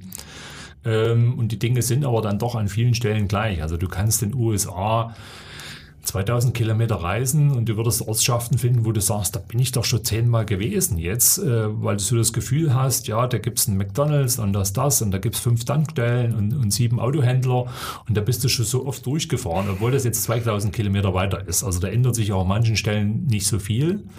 Ähm, Landschaft haben die natürlich tolle. Ähm, aber von der Kultur her und so weiter ist das natürlich in Europa schon ein anderes, anderes Thema. Die sind aber auch sehr interessiert. Also viele haben ja europäische Wurzeln. Mhm. Manchmal drei, fünf, sieben Generationen zurück oder sowas, aber das ist was. Historie ist für die anders als bei uns. Wir haben halt Häuser, ähm, ja, also schon in Annaberg, die sind halt 500, 600 Jahre alt. Das ist für uns jetzt nicht so schlimm. Ja? Oder da gibt es eine Burg um die Ecke oder das und so weiter. Sowas gibt es in den USA alles nicht. das beeindruckt die natürlich massiv. Wenn die ein Gebäude sehen, was 500 Jahre alt ist, die gibt es in den USA nicht. Ja, da gibt es vielleicht ein paar Höhlen oder sowas, die, die, die älter sind, aber ansonsten gibt es jetzt keine so, so Steingebäude oder irgendwie so, die, die so, ein, so eine Historie haben. Das beeindruckt die schon sehr. Deswegen zieht ja auch Neuschwanstein zum Beispiel Verzeihung, so viele Leute an, weil die ja denken, also das ist ja für einen Amerikaner, um es jetzt mal ganz plump zu sagen, das echte Disneyland. Das echte Disneyland-Schloss, ne? Ähm, ja, ich habe manchmal so das, oder ich habe nicht das Gefühl, ich kenne auch einige Amis ähm, oder beziehungsweise habe ich kennengelernt, ähm, die sehen Europa so immer in Gänze. Ähm, die wissen natürlich, dass es unterschiedliche Länder gibt. Ob's, ob, jetzt, ob jetzt der normale Amerikaner weiß, ich hatte mal eine portugiesische Freundin, äh, ob es zum Beispiel Portugal gibt, äh, das hatte sie mir mal erzählt, das äh, weiß nicht jeder Amerikaner, dass es das Land Portugal gibt. Äh, das spricht ein bisschen so für dieses, was du gerade sagst. Äh, die sind nicht immer so weltgewandt, ja. nicht weltoffen, sondern weltgewandt. Ähm, und da jetzt meine Frage, wie, wie schwierig war es denn am Anfang so ein bisschen zu erklären, ähm, wo Mildenau ist, was Mildenau ist, beziehungsweise was das Erzgebirge ist. Weil wenn man sagt, okay, ich komme aus Deutschland, ähm, dann geht es meistens Berlin. Ja, nee, gibt ja schon noch zwei, drei andere Städte. Okay, dann Cologne noch, könnte noch genannt werden, dann vielleicht noch Munich und dann hört es schon fast auf. Dann gibt es noch Nürnberg und dann, dann hört es bei, bei den meisten so, so auf. Ähm, wie schwer ist es dann so zu erklären, ja, ich komme aus einem Landstrich, ähm, der ist so an der Grenze zu Tschechien vielleicht, ein bisschen kleiner. Ähm, wie, wie hast du das gemacht am Anfang? Also was, was da gut funktioniert, ist eigentlich so die, die eine Gerade zu ziehen zwischen Berlin und Prag. Mhm. Berlin, wie du schon gesagt hast, ähm, kennen die äh, aus ganz vielen Situationen heraus, Filmen, was weiß ich, äh, was da triggert. Aber was für, für Amerikaner ein großes Thema ist, ist Prag. Also, okay. dass das in Tschechien ist, ist vielleicht jetzt weniger bekannt, aber Prag ist ein Thema. Das ist für so das Sinnbild Warum? der Historie für, für Amerikaner. Wegen, ähm, wegen Bier, Budweiser und Budweiser und. Also ich glaube, Karlsbrücke, Judentum, ähm, der Dom, da ist für die viel vereint okay. ähm, aus amerikanischer Sicht. Ähm, James Bond-Film vielleicht noch. Also da kommt ganz viel zusammen, aber ähm, das ist ja auch was, was sich bis heute immer gehalten hat. Ich fliege sehr oft von Prag äh, mhm. in die USA oder auch an andere Stellen hin. Und es gibt, gibt immer Amis im Flieger. Mhm. Also Prag ist ein, ein, Ziel, das ist so wie Venedig, Prag, Berlin, Amsterdam. Das liegt sozusagen auf der, auf der Touristenstrecke, äh, gehört Prag dazu. Das wird auch so promotet. Äh, wie gesagt, die wissen vielleicht nicht genau, in welchem Land das liegt, aber dass es Prag gibt und dass es cool ist, das ist so. Und dann, dann ist für uns schön zu sagen, nimmst mal eine Linie zwischen Berlin und Prag und da ungefähr auf der Mitte, da wo, wo so ein bisschen Grenz ist und ein Hügel, da sind wir. So. Und es ist gut erreichbar, es ist von Prag aus eine gute Stunde. Das kann man zum Amerikaner so sagen, weil der denkt sowieso nur in Autostunden ähm, oder Flugstunden. So, und du fliegst bis Prag oder du fliegst nach Europa und wenn du in Prag bist, dann fährst du eine Stunde sozusagen Richtung Berlin, dann bist du bei uns. Also so, so, so kann man das gut erklären, es funktioniert.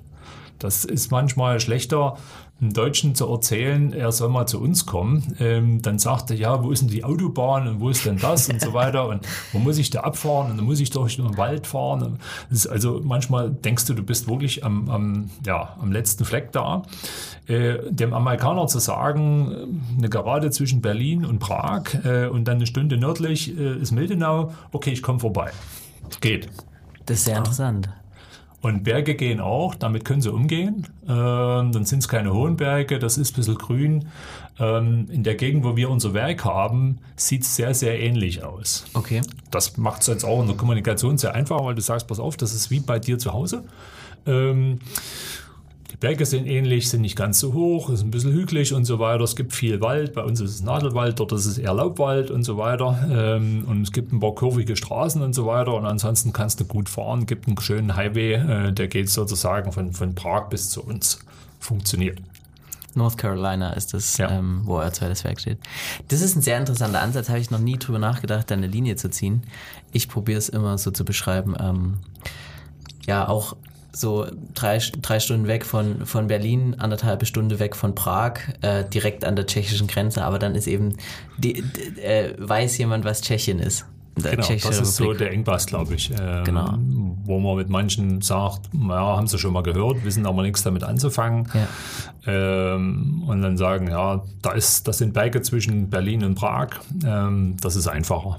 Aber das ist ein guter Tipp, das äh, werde ich das nächste Mal probieren anzuwenden. Ich saß nämlich letztens auch in Prag auf dem Flughafen, habe dort ähm, auf meinem Flieger nach Budapest gewartet und ähm, da waren Australierinnen und äh, sind uns ins Gespräch gekommen und ähm, denen musste man das auch nahe, also nahebringen, wo man ein bisschen herkommt. Die waren eben auch in Prag. Also anscheinend ist Prag Stimmt, ich setze es so auch ein bisschen so mit Amsterdam gleich, Prag, vielleicht auch durchs Feiern, weil das so auch so Feiermetropolen sind und da ja der Army auch gerne mal auf den Putz haut, würde ich jetzt mal so sagen, äh, und auch das im eigenen Land vielleicht nicht ganz so gut kann, ist für den Europa sicherlich so ein bisschen Heaven on Earth, vor allem was die alkoholischen Genussmittel anbetrifft. Ne?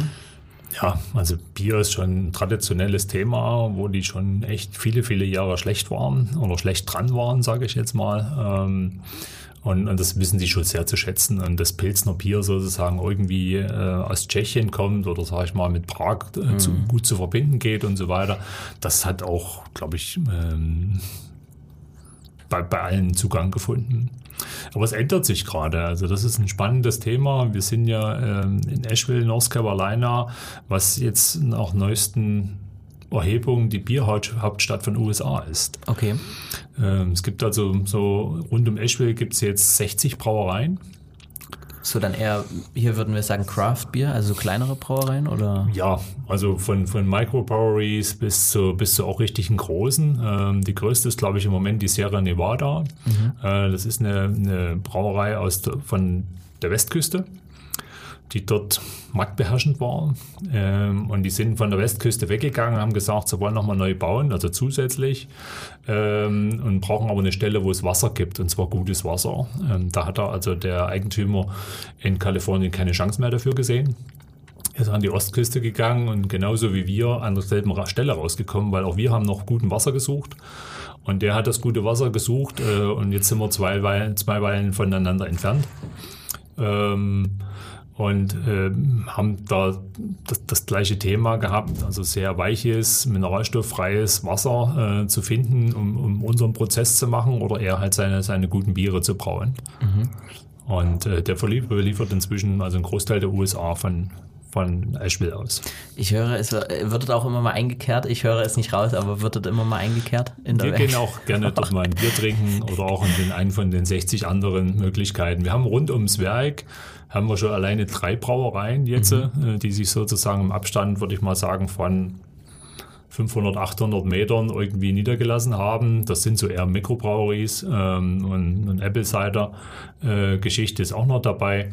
Ähm, das ist schon ein Trend dort. Und da kannst du auch hingehen, da gibt es einen Foodtruck vor der Tür, da gehst du also zum Mittag auch mal raus, Aha. trinkst kein Bier, aber isst was Nettes, ähm, weil die da so auch gutes Essen haben eigentlich mit den Foodtrucks. Das ist gerade ein Riesentrend in den USA. Ähm, die haben die überall stehen. In Kombination mit einer Brauerei ist das eine tolle Sache. Wie oft bist du ungefähr in Amerika im Jahr? Also sehr unterschiedlich. Grundsätzlich die letzten zwei Jahre in der Corona-Zeit durften wir nicht rüber. Deswegen gab es jetzt ein bisschen einen Überhang. Äh, ich war in die letzten drei Monate, da war ich bestimmt hm, fünfmal drüben. Okay. Also schon, schon eher oft. Äh, normaler Rhythmus wäre vielleicht so alle sechs, sieben Wochen mal. Ähm, aber jetzt im Sommer und ähm, hatten wir noch ein paar Themen. Bis jetzt äh, war ich fast so alle zwei, drei Wochen mal drüben. Okay. Und dann immer von Prag über Amsterdam oder? Prag, München, Prag, Frankfurt mhm. ist so standardmäßig und da kommen wir dann nach Newark äh, oder Chicago oder eben Charlotte und von da aus dann eben nochmal bis Asheville mit dem Flieger. Wenn es Newark oder Chicago ist, ähm, beziehungsweise Charlotte, dann kannst du zwei Stunden mit dem PKW gut fahren mhm. und dann bist du dann bei uns fort. Und das ist aber schon anstrengend, oder? Wenn man äh, so eine Reise, also es ist ja schon, ja, für manche ist es ein Urlaub, da ist das äh, was ganz Besonderes, das machen die alle zehn Jahre und für dich ist das jetzt so alle zwei, drei Wochen oder alle sechs, sieben Wochen. Ähm, ist aber trotzdem ein ganz schönes Stück, oder? Wie lange bist du unterwegs? Ja, man ist also, sage ich mal, im besten Fall so knapp 24 Stunden unterwegs. Ähm, Door zu Door sozusagen, von zu Hause weg, bis man dann dort äh, im Hotel ist. Ähm, wenn es dann länger geht, wird es auch anstrengend. Also es ist generell immer anstrengend äh, und deswegen gucke ich auch, dass ich so fliegen kann, dass ich wirklich abends dort ankomme, äh, dann lange aufbleiben äh, sozusagen, dass ich auch in den Schlafrhythmus reinkomme mhm. und äh, dann bis früh durchschlafen und dann in die Firma gehen. Also ich würde mir jetzt nicht zutrauen, darüber zu fliegen und zu sagen, ja anschließend gehst du in der Firma. Also vielleicht um um was abzuholen oder wie auch immer. Aber dann noch zu arbeiten oder sowas, also das würde ich mir nicht zutrauen. Das ist schon anstrengend. Und dann bist du wie lange dort? Muss ja auch ein bisschen lohnen, oder? Ja, also sagen wir im Schnitt vielleicht fünf, sechs Tage. So, äh, ich fliege meistens sonntags. Ähm, sonntags bis rüber dann sozusagen, komme dann an, Montag früh dort und dann vielleicht eben Donnerstag oder Freitag wieder rausfliegen. Mhm. Und dann bist du Freitagmittag oder eben Sonnabendmittag wieder, wieder zurück. Ist es dann auch spannend. Also ich, wenn du das so erzählst, es klingt sehr, sehr interessant, sehr, sehr spannend. Wie gesagt, manche Leute machen das wahrscheinlich als äh, Urlaub einmal im, in fünf Jahren oder so, sowas. Ähm, ist es noch spannend oder ist es so zur Routine geworden, einfach über die Zeit hinweg? Oder freust du dich dann, ah, ich muss jetzt äh, zum Beispiel Sonntag wieder mal nach Amerika fliegen und hast dann schon nicht den alltäglichen Mildenau-Rhythmus, sag ich mal?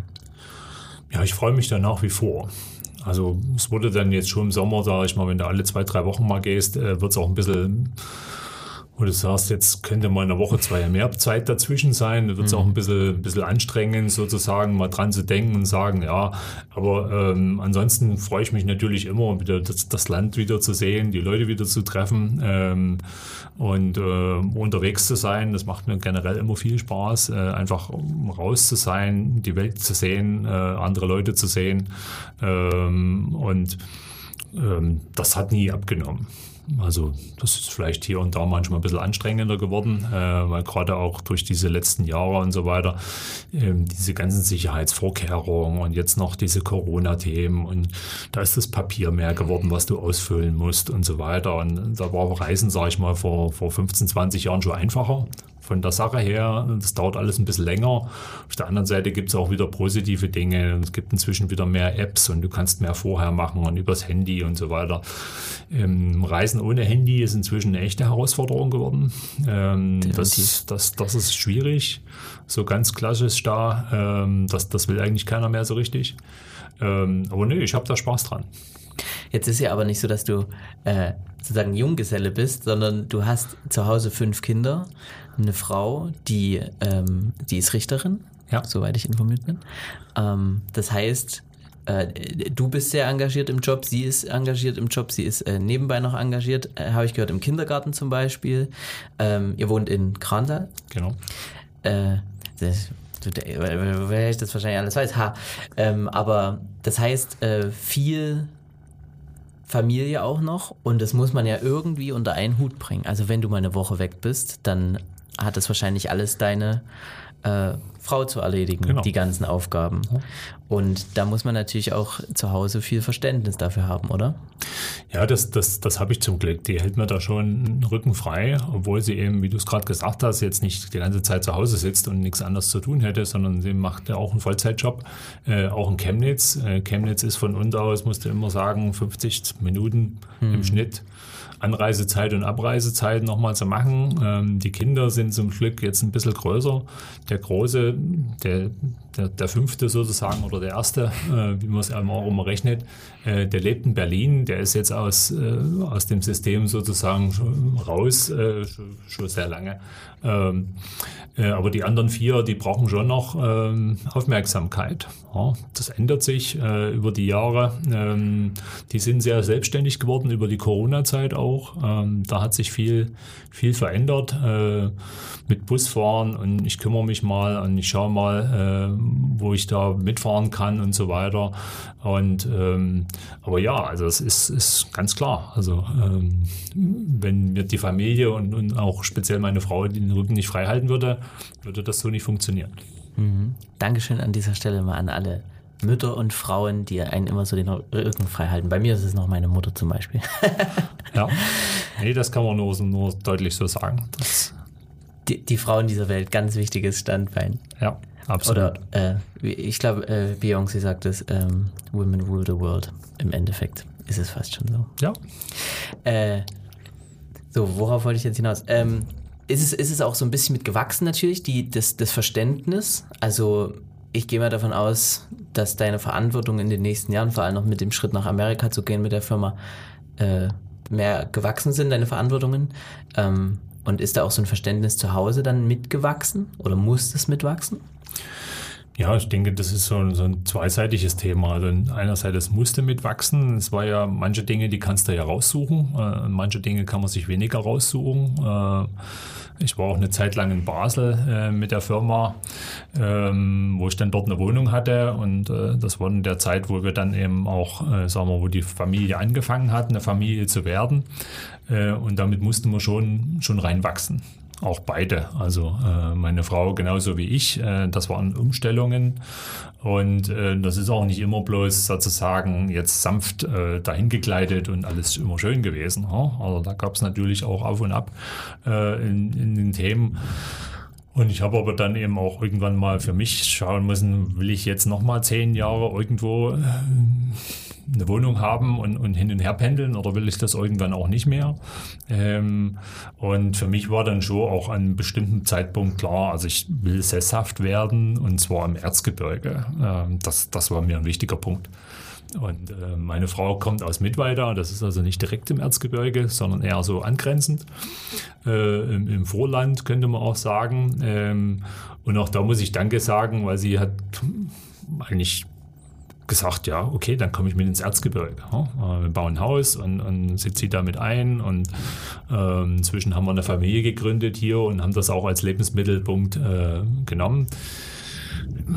Ja, wir arbeiten sehr viel. Äh, sie arbeitet auch viel, sie ist engagiert. Du hast das nochmal gesagt. Sie macht auch verschiedene andere Dinge noch. Sie war natürlich im Hort mit äh, oder im, in den Schulsachen mit und da ist ein Sprecher und dies und jenes und so weiter. Ähm, Ist noch im Gemeinderat mit. Ähm, also ja, das ist dann auch so, ich glaube, so ein bisschen unser, unser eigenes Treiben. Also äh, es treibt uns auch an. Also so da schwierig wie das an manchen gefunden. Ja, so schwierig wie das an manchen Stellen wirklich ist. Ähm, meine Eltern sind, sind schon verstorben. Ähm, ihre Eltern wohnen weiterhin in Mittweida und ähm, die sind, soweit das geht, eine sehr große Stütze, aber trotzdem eine Stunde Distanz dazwischen. Du kannst nicht mal schnell sagen, äh, Achtung, ähm, Kindergarten hat angerufen, kannst du mal die Kleine abholen. Das funktioniert eben nicht. Ja, da mussten wir uns dann schon irgendwie organisieren, äh, wie das gehen könnte. Da haben uns auch Freunde sehr viel geholfen.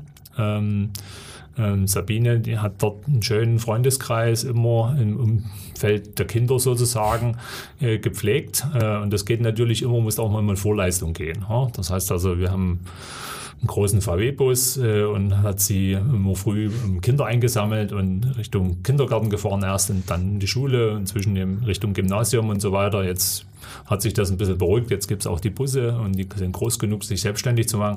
Aber da muss man auch immer was geben dafür. Hm? Ähm, aber ja, ich glaube, es ist auf der anderen Seite auch ein, auch ein Antrieb für uns. Sehr schön. Mir ist übrigens gerade nochmal das richtige Beyoncé-Zitat eingefallen. Who run the world, girls. So heißt. Ich wollte es nur nochmal richtig stellen, sonst hätte ich mich wieder geärgert im Nachhinein. ähm, genau. Äh, wir hatten gerade so ein bisschen über Verantwortung geredet. Ähm, Jetzt ist es ja so, nochmal um auf den Be Betrieb hier zurückzukommen, Verantwortung ist sehr wichtig, vor allem soziale Verantwortung ist euch sehr wichtig. Äh, ihr seid auch in der Firma, in einem Netzwerk, in einem erzgebirgischen Netzwerk, CSR heißt es. Äh, jetzt muss ich nachlesen, Corporate Social Responsibility. Ähm, vor uns hat sie noch gesagt, sehr wichtig, euch sind Mitab eure Mitarbeiter natürlich sehr wichtig, sollte es auch sein, jeder Firma. Äh, was macht ihr zum Beispiel in diesem Netzwerk? Also wieso engagiert ihr euch genau in dem Bereich so äh, soziale Verantwortung so sehr? Ja, ähm, auch vielleicht eine gewachsene Geschichte. Ähm, Du hast nochmal gesagt, mir sind Menschen grundsätzlich immer wichtig gewesen und auch das Zusammenarbeiten innerhalb der Menschen, die Gruppenbildung, ein bisschen eher, sag ich mal, auch familiären Halt zu geben innerhalb der Firma sozusagen, also mhm. was man halt arbeitstechnisch machen kann, aber wir, viele Menschen sind dann trotzdem relativ viel und lange auf Arbeit im Gegensatz zu den Zeiten, wo sie woanders sind. Ähm, und da musst du natürlich miteinander auskommen. So, und dann passt das Thema CSR da ganz gut rein in das Konzept, äh, weil das natürlich eben auch mal den Anspruch erhebt, dass eine Firma Verantwortung hat an der Stelle. Ja, das ist ja das Thema, äh, was ist CSR? Äh, ja, das ist eine Verantwortung, die eine Firma auch annehmen muss. Ich du bist Sprecher in dem Netzwerk, ne? Ich bin Sprecher in dem Netzwerk. Äh, wir haben hier auch ein Projekt gemacht und so weiter. Ähm, wir haben heute übrigens eine Veranstaltung im Anschluss, ähm, zehn Jahre CSR. Mhm. Ähm, da bin ich Moderator und äh, werde da mal äh, ein bisschen mit dem Christoph Wagner zusammen und mit dem Herrn Liske ähm, äh, mal ein bisschen Revue passieren lassen, was die letzten zehn Jahre auch da im Netzwerk so gelaufen ist. Ähm, es ist aber auch sehr schön, äh, wenn du mal sagen kannst, ja, wir zeigen uns mal gegenseitig die Firma und was wir, was wir voneinander lernen können, da sind auch Firmen aufeinander zugekommen. Also dieses Corporate Social äh, Thema hat jetzt nicht bloß sozusagen Menschen auf der Arbeitsebene zusammengebracht oder denen den Arbeitsplatz irgendwie versucht äh, schöner zu machen, ähm, sondern es war auch ein Ansatz zu sagen, wie, wie kommen denn diese Firmen hier mal zusammen? Also die sind ja alle nebeneinander, jeder fährt ins Gewerbegebiet und jeder kennt jemanden Anneberg und so weiter, aber eigentlich wissen wir voneinander sehr, sehr wenig bis gar nichts. Äh, und was da jeder so für coole Ideen hat, äh, da kriegt auch der Nachbar nichts mit davon. Und das war uns ein wichtiges Thema, auch in dem CSS, äh, CSR-Netzwerk, äh, das mal zusammenzukriegen und kam ganz schnell drauf, zu sagen, wir treffen uns jetzt nicht in Anneberg in der neutralen Wirtschaftsförderung oder wo auch immer, ähm, sondern wir gehen in die Firmen rein, wir machen einen Rundgang, wir sagen uns auch gegenseitig, was wir gut finden und was wir schlecht finden, wo wir Potenzial sehen beim anderen ähm, und reden auch darüber. Und dann aber eben natürlich immer mit dem Menschenbezug. Also wir haben keinen Prozessbezug, wo du sagst, ja, du musst ja den Job anders machen äh, und oder effizienter arbeiten oder sowas, sondern einfach die Umgebung, das Umfeld. Ähm, und das hat viele Leute zusammengebracht. Da ist ein sehr schönes, auch sage ich mal, professionelles Netzwerk nochmal draus entstanden, wo wir heute auch ähm, über diese Dinge weitersprechen können. Du kannst jetzt jemanden anrufen und sagen, hey, hast du auch die und die Sorgen mit den Mitarbeitern an der und der Stelle oder wir haben hier ein neues Büro, irgendwie funktioniert das und das und das nicht. Hast du irgendwie hast du damit Erfahrung, was da schief sein könnte? Das liegt jetzt nicht an der Einrichtung per se, sondern vielleicht irgendwie so. Also diese Themen äh, lassen sich damit sehr schön rausarbeiten. Und man hat sich natürlich dann auch so eine gewisse gegenseitige moralische Verpflichtung, dass man was tut. Also es ist ja immer schön zu sagen, wenn man für sich selber sagt, wir sind jetzt gut und wir machen viel man hat ja keinen Maßstab. Da kann man das immer behaupten. Ja, auch wenn man ganz wenig macht oder ganz viel macht, weiß man nicht einzuschätzen. Da ist man aber immer der Beste, hat Vor- und Nachteile. Aber in so einem Netzwerk äh, lässt sich darüber natürlich auch ein bisschen einen Maßstab setzen und sagen, ja, was machen denn die, was machen denn wir? Wir vergleichen das mal, wir gehen offen damit um. Wir wissen, wie die das tun. Wir helfen uns gegenseitig. Wir können auch mal Leute austauschen. Das ist ja auch eine schöne Geschichte, wo du mal sagst, ja, ich hätte hier eine Mitarbeiterin, die würde sich das gerne mal angucken. Geht das? Das geht jetzt. Das ging vor 20 Jahren nicht. Mhm. Also auch da ist was entstanden äh, und, und es gibt dann schon eine breite Allgemeinverpflichtung eben auch für, für, nicht nur für den Betrieb selber was zu machen oder vielleicht, sondern eben auch mal außerhalb was zu machen, mal zu sagen, wir tun jetzt mal, und das ist ja eigentlich das zweite Thema von Social Responsibility, ähm, mal in die, in die Gemeinschaft direkt reinzuschauen, in die Stadt, in das Dorf, in die Umgebung und so weiter. Ähm, und dort haben wir eigentlich auch Verantwortung. Wir sind ja schon hier angetreten, um sozusagen eine Firma zu haben, aber warum machst du das eigentlich? Also diese Fragen, die sind ganz spannend und da haben wir uns viel damit beschäftigt. Äh, und da gibt es auch viele gute Gesprächspartner äh, in dem Netzwerk. Ich finde es auch schön, dass es inzwischen international Anklang gefunden hat, das Thema CSR. Also auch in Amerika setzt es auch. In den USA ist das ein Thema, genauso wie in ganz Europa und an anderen Stellen und so weiter, dass man da einfach mal sagt, ja, das gehört auch dazu. Mhm. Äh, ich denke, das war vielleicht vor 100 Jahren äh, für viele Unternehmer hier und da ein Ehrenkodex und die haben auch Dinge getan und haben sich auch verpflichtet gefühlt, das eine oder andere in der Gemeinde zu machen. Da gab es auch schwarze Schafe. Ich glaube, die gibt es heute immer noch. Ähm, aber ähm, jetzt ist es gesellschaftsfähig. Jetzt kann man drüber sprechen. Jetzt ist es mehr öffentlich. Ähm, es hat sich ja auch gewandelt. Also tu Gutes, rede darüber. Äh, sagt man heute, das ist vor 20 Jahren, wo ich angefangen habe, äh, hieß es, tu Gutes, aber schweige dazu, rede nicht darüber, ähm, tu das im Hintergrund und Wie so weiter. Das ja ist schon eine Veränderung. Also für mich eine sehr schöne Veränderung. Also macht ihr zum Beispiel, Amerika ist ja, glaube ich, ein großes Problem, ähm, dass es keine Krankenversicherung gibt wie in Deutschland. Ähm, macht ihr da zum Beispiel von der Firma was? Wir machen da was. Das ist eins unserer, sage ich mal, Verkaufsargumente, wenn wir Leute rekrutieren, äh, dass wir dort eine Krankenkasse haben mhm. äh, und die auch ähm, zu einem sehr großen Anteil finanzieren. Äh, das ist ein bisschen anders vom System her wie hier. Das ja. kann man also nicht wirklich direkt vergleichen. Wir zahlen da sozusagen einen sehr hohen Eigenanteil und machen es überhaupt. Das sind ja die zwei, zwei Kriterien, die dort nicht Standard sind. Und das ist auch was, was dort Leute triggert, bei uns zu bleiben oder bei uns überhaupt einen Job anzunehmen. Ähm, hat aber natürlich ein Zielgruppenproblem. Also ich sage mal so, einen 22-jährigen, äh, ambitionierten, äh, jungen Menschen da damit zu motivieren, dass er vielleicht eine Krankenversicherung bei uns hat und damit sozusagen so und so viel Sonderleistung abrechnen kann und dies und jenes, triggert den gar nicht. Ja, okay. Die Person kann damit nichts anfangen, sagt, mir geht's gut, alles schick.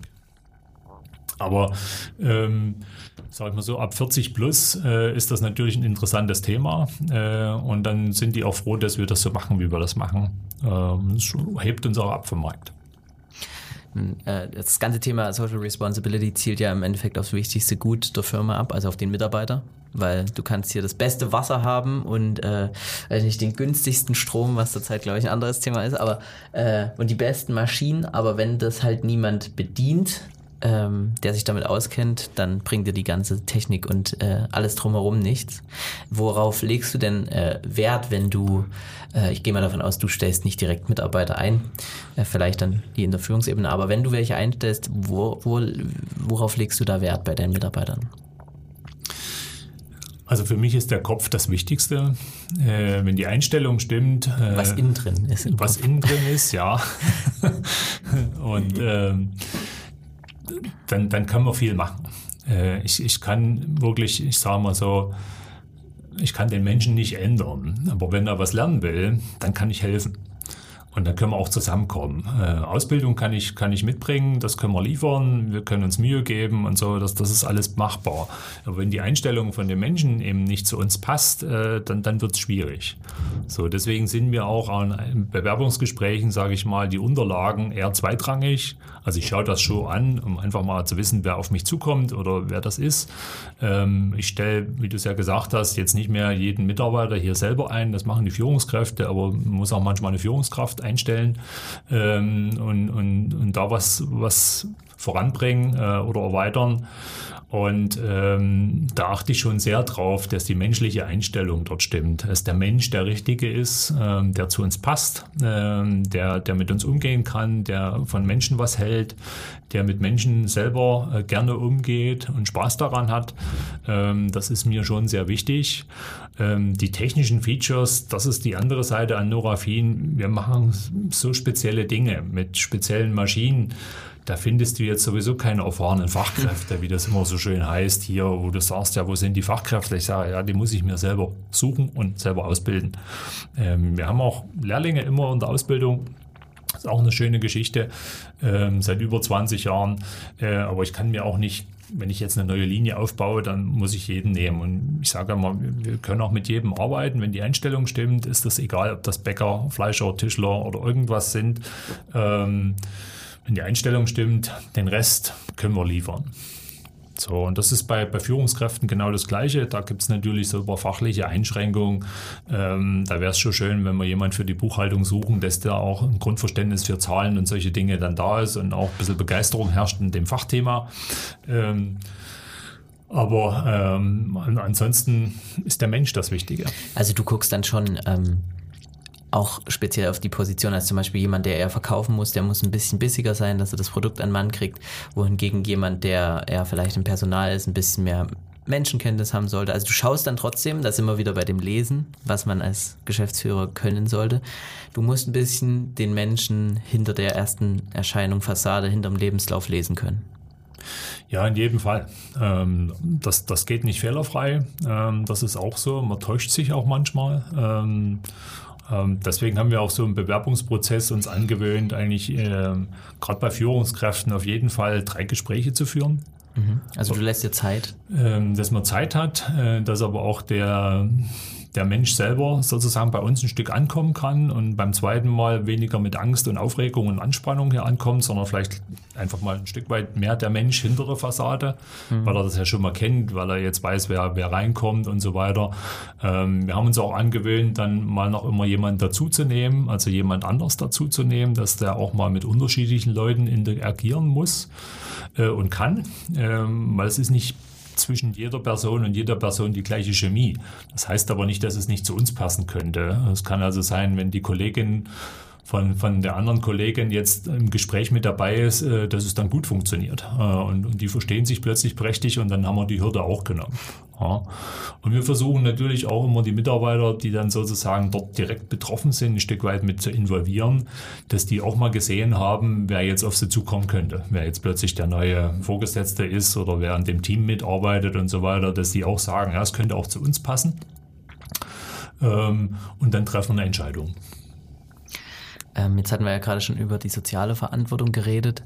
Ähm, ihr habt, ihr stellt ja, ihr stellt ja Produkte her, die wirklich verantwortungsvolle Leistungen tragen müssen. Ähm, wir haben es vorhin ganz äh, kurz angesprochen, zum Beispiel äh, Stoffe für Feuerwehrbekleidung. Wir sind hier gerade in eurem, wollen wir vielleicht noch dazu sagen, äh, hier neben uns, wir sind im Besprechungsraum, hier neben uns ist gleich die, ein großes Fenster, eine große Schaufensterscheibe könnte man sagen, und da ist die Produktion. Man kann hier in die Halle reingucken.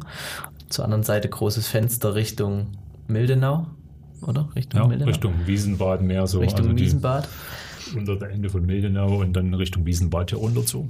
Und hier hängt zum Beispiel ein paar, hinter uns steht jemand mit im Racing Suit. Mit einem Racing Suit und äh, hier neben uns hängen ein paar Feuerwehrausrüstungen. Äh, ähm, das bedeutet, ihr müsst auch da wirklich verantwortungsvoll arbeiten, weil da hängt Leben davon ab. Das wird getestet, ist klar. Also ihr schickt das nicht raus, ohne dass das Test äh, unterläuft. Ähm, aber das heißt ja trotzdem Verantwortung tragen für etwas. Was bedeutet es für dich selber, Verantwortung zu tragen? Also in der technischen Hinsicht, aber auch natürlich für, du hast uns gesagt, 200, knapp 200 Mitarbeiter hier. Ja, also ich denke, Verantwortung für mich persönlich und eben auch als Firma ist, ist ähm, wirklich, sag ich mal, das, das Wahrnehmen von Konsequenzen. Also was hat mein Handeln für Konsequenzen? Und im weitesten Sinne halt dann im ersten immer für Menschen, manchmal auch für Systeme oder für, für Produkte, für, für Abläufe und so weiter. Aber äh, ganz vorne steht natürlich der Mensch, gerade wenn man eine Feuerwehrjacke eben annimmt, äh, der ist dann mit unserem Stoff sozusagen entweder geschützt oder nicht geschützt, je nachdem, wie gut unser Produkt halt äh, performt. Ähm, und das, das muss man schon annehmen. Und dann also ist mir wichtig, dann zu sagen, ja, Verantwortung heißt halt, ich bin mir der Konsequenzen bewusst, im guten Fall und im schlechten Fall.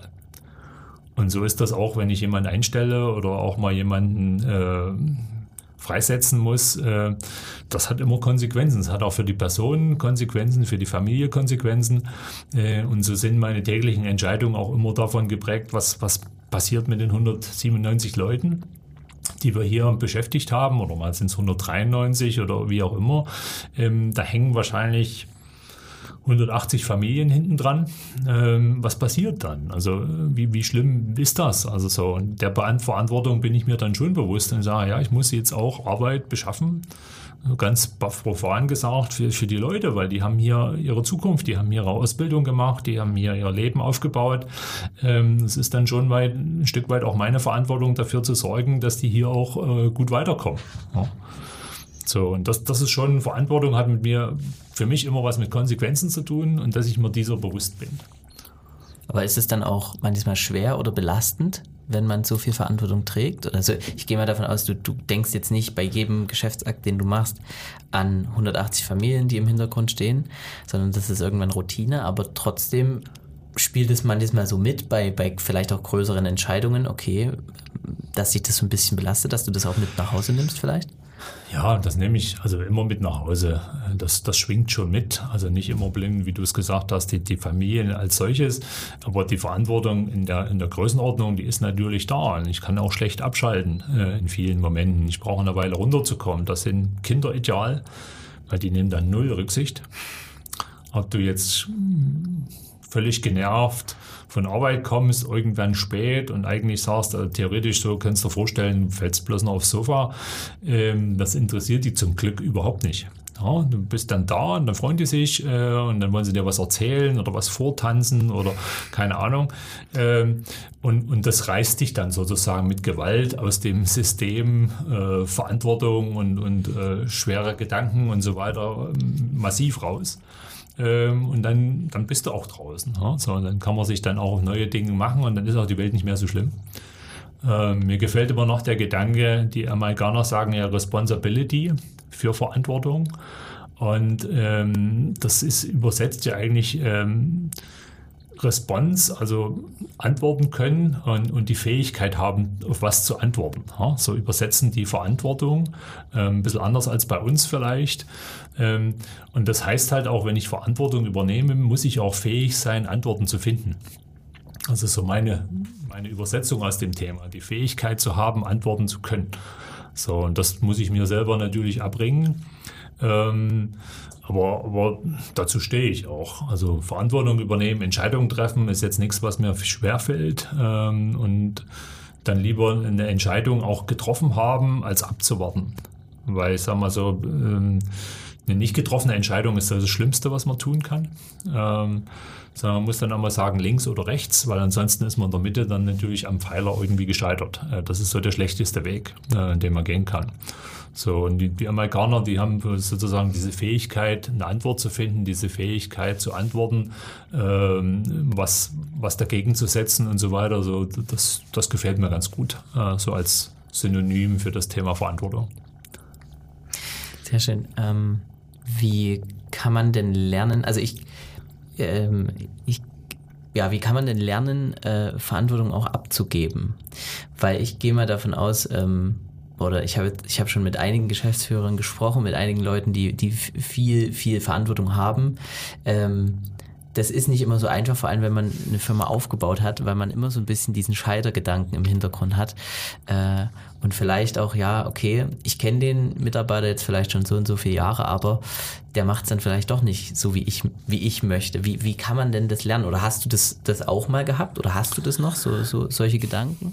Ja, also das, das verfolgt mich natürlich auch. Ähm, da gibt's ruhigere Phasen und schwierigere Phasen. Äh, aber ich musste natürlich auch immer wieder über mich selbst wegkommen. Äh, im wahrsten Sinne des Wortes und sagen, du kannst das nicht mehr alles selber machen. Und dann kommst du zum nächsten. Ne? Ich meine, wo ich ja angefangen habe, hatte die Firma 25 Leute. Ähm, und ich war jetzt kein Chef. Äh, das heißt also, ich habe nicht die volle Verantwortung gehabt und war da weit weg und hatte eher viel Freiheit. Ähm, so habe ich angefangen und dann bin ich in die Verantwortung reingewachsen. Äh, und dann musst du natürlich sagen, jetzt nimmst du noch mehr Verantwortung, äh, wie man so schön sagt, aber es sind ja oft dann eigentlich auch viele Aufgaben, mhm. die gemacht werden müssen. Und dann muss man wieder lernen, wem kann man denn die wie geben. Das größte Problem, was ich dort immer sozusagen mit mir ausmachen muss, ist, hast du das Vertrauen, abgeben zu können. Weil ich denke, die, die Arbeit abgeben ist nicht das Problem, äh, wenn man das Vertrauen hat. Das muss man sich erarbeiten. Also hat man zu einer Person, der man das geben könnte, genügend Vertrauen, dass man der das zutraut und kann man mit dem Ergebnis leben, was also zu hundertprozentiger Sicherheit eigentlich anders ist, als wenn man es selber machen würde. Das Endergebnis sollte wieder relativ gleich sein, aber sag ich mal, der Prozess dahin ist oft sehr anders. Und das ist das, was natürlich Geschäftsführer besonders verrückt macht, äh, wenn du sagst, ich habe das doch immer so gemacht ähm, und jetzt macht es die Person eben anders. Die kommt vielleicht auch zum Ziel, aber das sieht man natürlich erst, wenn das Ziel dann erreicht ist. Äh, und vorher sieht man bloß, dass alles anders geht, äh, dass es nicht schnell genug geht, dass es nicht akkurat genug ist oder nicht genau genug oder was auch immer so die Abweichungskriterien bei uns im Kopf sind. Ähm, und das ist ein Stressprozess. Also dort, du hast am Anfang, haben wir kurz über Stress gesprochen. Das ist schon Stress für, für mich auch. Also was abzugeben und dann sozusagen loszulassen und zu sagen, ja, ich habe das Vertrauen, das wird schon gut gehen. Ähm, das ist immer ein Stück Stress. Also Verantwortung hängt zusammen mit Vertrauen und dann auch irgendwie wieder mit Veränderung, weil derjenige, der wird es nie, also höchstwahrscheinlich nie so machen, wie ich das jetzt angehen würde. Und ja. kommt aber trotzdem wahrscheinlich zum Ziel oder sollte zum Ziel kommen. Also diese drei Vs irgendwie hängen ja ein bisschen zusammen. Verantwortung, Vertrauen, Veränderung. Absolut. Ja. Ähm, wir haben jetzt schon relativ lang gesprochen, ein bisschen Zeit haben wir noch. Ich würde äh, ein paar Fragen, die ich mir hier notiert habe, meine Liste ist noch sehr lang. Vielleicht müssen wir das noch in ein zweites Gespräch mal um, äh, umändern, aber ich habe noch ein paar, die mich wirklich brennend interessieren. Nun ist es so, du bist ja, du hast die Firma mit aufgebaut, dorthin, wo sie jetzt ist, aber du bist jetzt kein Gründer in dem Sinne, dass du diese Firma ähm, dass du das am Reißbrett, wie du es vorhin so schön gesagt hast, entworfen hast. Also du bist nicht als Einzelunternehmer zum Beispiel gestartet und dann ähm, in die Richtung gegangen. Aber du bist angestellter Geschäftsführer, ne? Das gehe ich mal davon aus. Ja, ich bin angestellter Geschäftsführer, habe aber in der Zwischenzeit auch ein paar Geschäftsanteile. Hm. Ähm, gekauft sozusagen in zwei Stufen. Äh, wir hatten ähm, 2012 die Chance, ähm, so eine Art Management-Buyout zu machen ähm, aus dieser Gruppenstruktur heraus, äh, die wir mit den Dänen zu dem Zeitpunkt hatten. Ähm, das war schon ein Wunsch von mir, sozusagen aus dieser Gruppe rauszukommen und wieder, sage ich mal, als Norafin in die Selbstständigkeit zu kommen. Äh, dazu brauchst du Investoren. Ähm, die haben wir dann gefunden und äh, denen war es aber auch wichtig, dass das Management ein Stück weit, sage ich mal, sich beteiligt. Äh, und darüber hatte ich die Chance, äh, dann eben auch 5% Anteile zu erwerben und habe das auch gemacht, äh, habe dann auch ein paar Jahre dran abgezahlt. Und, äh, und 2016 äh, haben wir dann die Eigentümer äh, wieder gewechselt, äh, weil der Fonds, der das vorher gemacht hatte, der ist ausgelaufen. Der hat uns also sozusagen die Anteile ähm, wieder zurückgeben müssen. Ja, kann man so nicht sagen, zurückgeben ist der falsche Wort, aber wir haben wirklich einen neuen Investor gebraucht. Mhm. Äh, auch mit dem Schritt nach USA zu gehen, haben wir auch nicht nur jetzt einen Erhaltungsinvestor gebraucht, sondern auch jemand, der mit uns nochmal ähm, eine große Investitionssumme stemmen kann, äh, der das Risiko mitgeht, auch über den Ozean gehen zu müssen, zu wollen, äh, zu können. Äh, das, das war uns wichtig. So, und in dem Zuge ähm, gab es aber auch nochmal die Möglichkeit, ein paar mehr Anteile zu erwerben. Ähm, da habe ich mich nochmal verschuldet, auch da nochmal ähm, Dank an meine Familie, weil die mussten das auch mittragen ähm, und, und, mussten auch ein bisschen drunter leiden, äh, dass ich halt dann eben weiterhin äh, großes, großes Geld in die Hand nehmen musste, um das auch wieder wieder abzuzahlen, bis, bis heute eigentlich. Und ähm, darüber habe ich aber eben jetzt schon knapp 12 Prozent Anteile an der Firma. Aber es ist auch so, ähm, damit bist du jetzt nicht eine, eine Führungsperson, die sagen kann, wo es lang geht. Also ich bin dann trotzdem weiterhin angestellter Geschäftsführer und ob ich jetzt 5% oder 10% Anteile habe, äh, ich sage mal, der Mehrheitsgesellschafter ist ein anderer hm. äh, und der kann zum Beispiel eben auch sagen, wie es grundsätzlich mit der Firma weitergeht, ob er als Investor drin bleibt, ob er eine neue Heimat sucht für uns oder äh, ob wir investieren können in einer Größenordnung oder nicht und so weiter. Das wird natürlich schon aus der Strategie raus so ein Stück versucht rauszuarbeiten. Aber dem müssen natürlich die Hauptgesellschafter auch zustimmen und auch die Finanzmittel zur Verfügung stellen.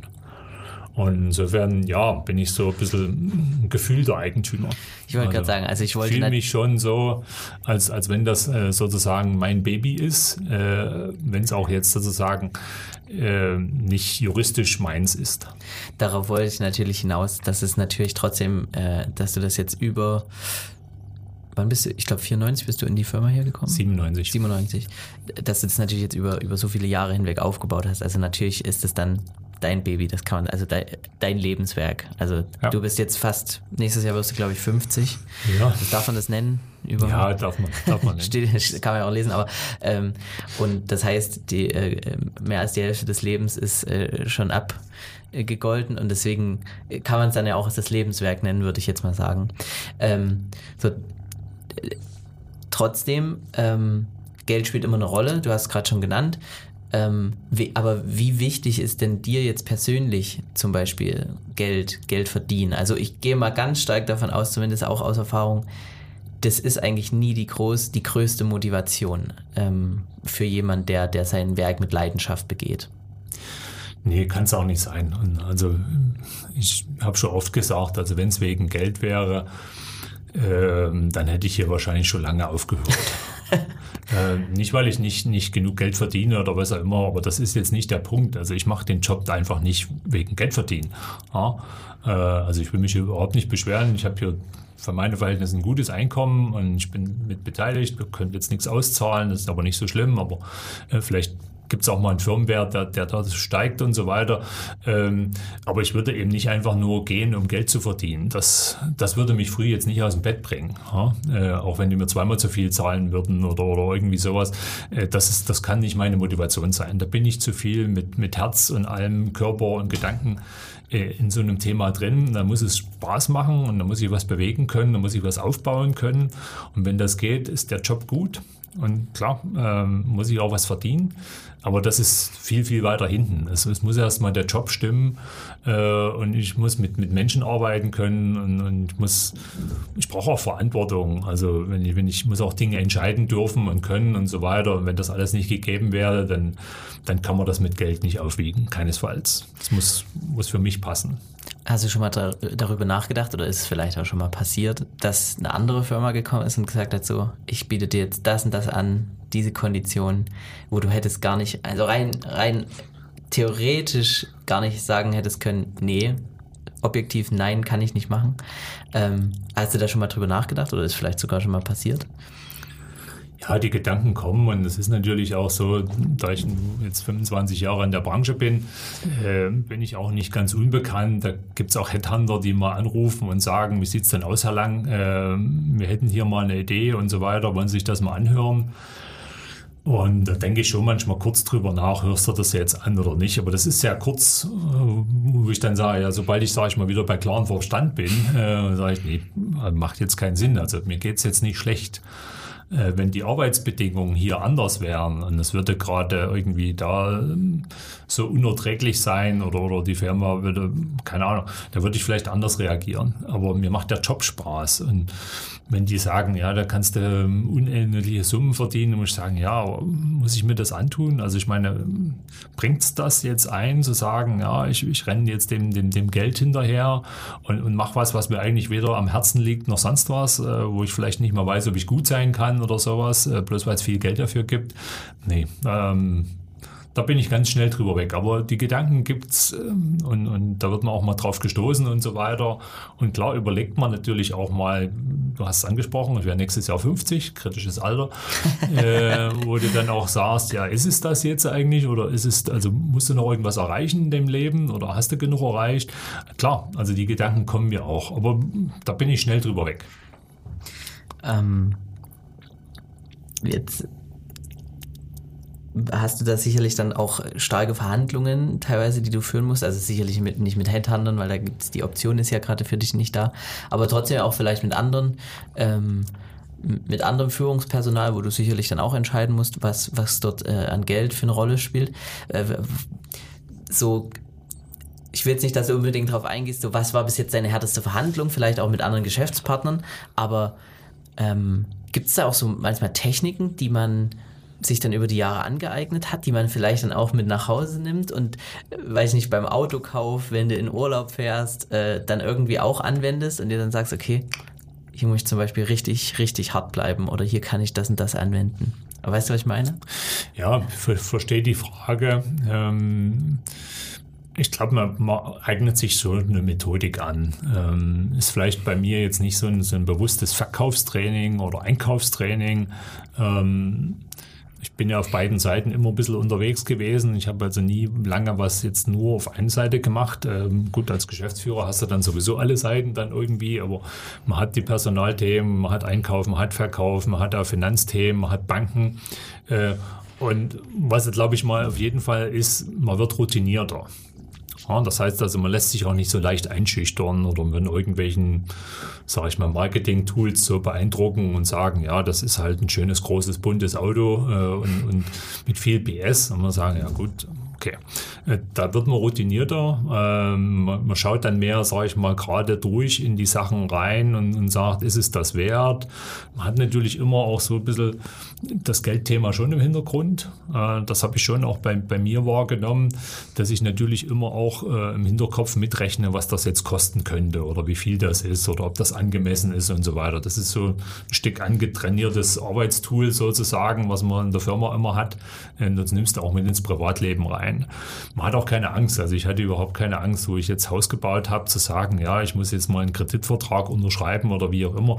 Das war jetzt kein neues Papier für mich. Ja? Also sowas hatte ich schon mal gelesen und gesehen und dann sind die Konditionen und dann weißt du, was Zinsen ist und was Tilgung ist und also so du kannst und so. es dann schon besser abschätzen, das meinst du? Und ja, man kann das besser abschätzen. Man ist da nicht so, so so unerfahren mhm. und, und so weiter.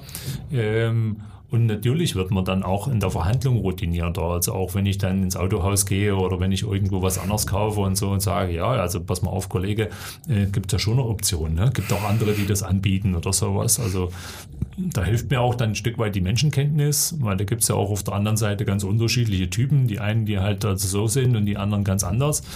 Ähm, und da hilft natürlich mein tägliches Menschentraining dann auch dort besser drauf einzugehen. Und, und die guten und die schlechten Dinge dann irgendwie dort auch besser zu sehen. Wird, würdest du dir eher, jetzt mal ganz bildlich gesprochen, eher einen roten Mercedes, weil du gerade eben von diesen Marketing-Tools geredet hast, eher einen roten Ferrari, das ist das bessere Bild, roter Ferrari oder so eine, so eine krasse schwarze Harley Davidson oder lieber eine gute, tolle, weiß ich nicht, neue Tischkreissäge von Fistol oder von deiner Lieblingsmarke für deine Werkstatt holen? Wenn du jetzt überhaupt an nichts drumherum denken müsstest, ist das Geld da, was auch immer. Ja, also sage ich mal, die, die schnelle Idee wäre schon zu sagen, ich würde vielleicht über die Harley nachdenken. Hast du einen Motorradführerschein? Äh, ich habe einen Motorradführerschein. Ich bin in den USA auch zwei, zweimal ein langes Wochenende gefahren. Route 66. Mit, mit, nee, nicht Route 66, sondern bei uns dort in der Gegend. Ah, okay. Hm. Da gibt es so einen Parkway, nennt sich das. Mhm. Ähm, sind 650 Meilen. Da kann man sich austoben. Äh, super Strecke. Ja, also würde ich schon über die Harley nachdenken, aber ich würde dann ja ganz schnell an den praktischen Nutzen denken. Ähm, und so ist das eben auch immer ausgefallen. Zum Schluss ist es halt dann wieder eben die, die nennen wir es mal, die Muffel-Tischkreissäge geworden und nicht die Harley und, und auch nicht der Ferrari, ähm, sondern eben dann das Holzhaus äh, und, und die, die Kreissäge und was weiß ich denn den Duo-Dübler noch dazu oder irgendwie sowas. okay, das ist ganz lustig, kenne ich natürlich alles, die ganzen Sachen. Ähm, kurze Frage, Milner oder Mills River? Mills River, dort, wo eure Firma ist, Genau. für die Erklärung. Ähm, ja, am besten so wie jetzt beides. Ähm, das ist schon cool, äh, auch, sag ich mal, auf beiden Seiten des Ozeans so ein Stück weit, ja, ich kann schon manchmal sagen, so ein bisschen Heimat zu haben. Ha? Äh, ich gehe nach Mills River, gehe ich seit inzwischen 20 Jahren, wo ich das erste Mal dort war. Wir hatten dort ja mit der vorhergehenden Firma schon mal eine Niederlassung. Wir haben dort was aufgebaut, haben eine Firma aufgebaut. Dann sind wir auseinandergegangen. Ähm, dann hatten wir sozusagen bloß noch einen Kollegen, der hat aus der Garage raus was gebaut äh, und dann wirklich sozusagen so ganz kleinst wieder angefangen. Ähm, jetzt haben wir ein Werk dort. Ähm, das ist schon ein Stück, ja, ein Stück Heimat auch. Ähm, aber ja, am Ende, Erzgebirge ist natürlich eben schon meine Heimat. Das sind meine Wurzeln, da gehöre ich hin. Ja. Und mit dem Brückenschlag, dass man dann trotzdem Flieger steigen kann und mal dorthin gehen kann, das ist schon das Beste aus zwei Welten. Und das ist auch das, was wahrscheinlich so spannend ist an das Leben, so ein bisschen, was so ein bisschen knistert, oder dahinter? Mir, bei mir auf jeden Fall, ja. Äh, ich habe drei Fragen noch, die stelle ich jedem im Podcast hier. Ähm, da kann man immer schön vergleichen, was die äh, jeweiligen Personen so sagen. Und das sind dann auch tatsächlich die letzten drei. Wir haben noch fünf Minuten bis um zwölf, hast du gesagt. Und dann geht's ja schon zum nächsten Termin. Also das schaffen wir, denke ich. Ähm, und zwar, du verreist ja viel, deswegen ist es sicherlich was Leichtes. Ähm, was dürfte nie fehlen für dich? Also sagen wir mal, du fliegst nach Amerika, aber du kannst dir auch vorstellen, du fliegst mal auf eine Insel, auf eine einsame Insel. Äh, was dürfte nie fehlen? Also du packst deine Tasche und hast drei Dinge, die du mitnehmen müsstest, dürftest. Oh, das ist wirklich eine spannende Frage. Habe ich noch nie wirklich drüber nachgedacht. Äh, Ich habe zwar so ein Standardset, was ich immer, immer mit habe. Ähm, Ich habe immer eine Waschtasche dabei mit so ein paar Grundsachen drin.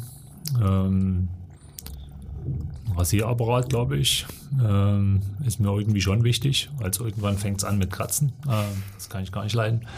Ähm, ja, was noch? Ähm, Handy und Ladekabel würde ich jetzt so sagen, aber das ist auf der Insel doof. Ähm,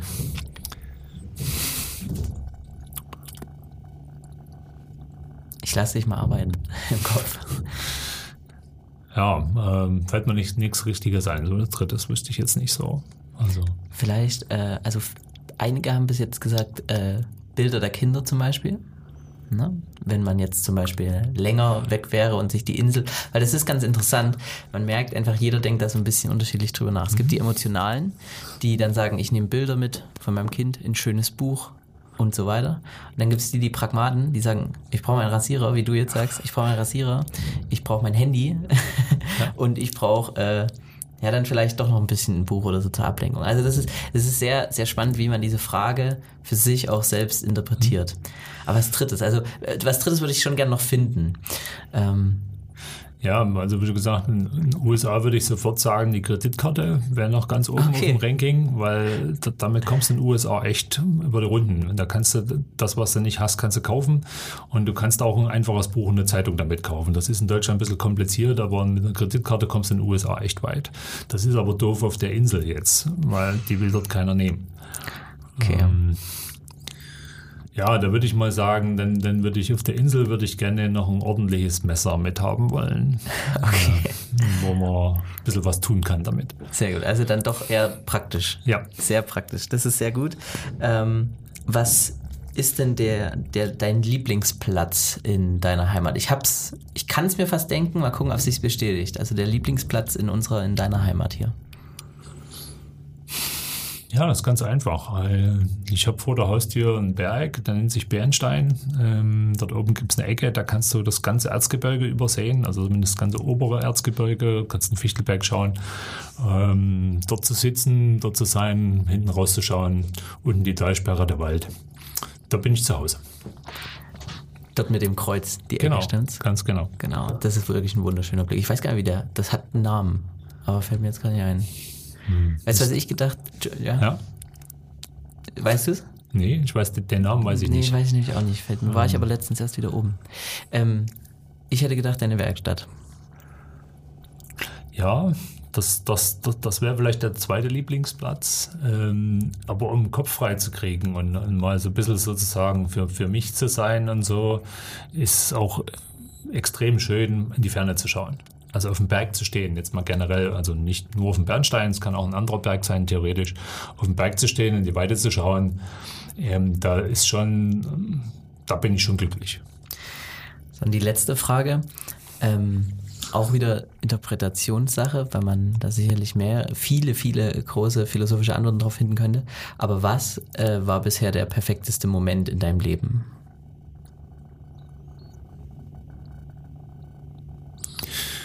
Ähm, die Geburt meiner Kinder. Und ganz dicht dran dann eigentlich die, die Heirat meiner Frau. Also die Zwillinge waren dann so, das, das sage ich mal so, das war nochmal so ein, so ein Top-Thema, weil es gleich zwei waren. Ähm, und äh, das war auch nicht ganz einfach.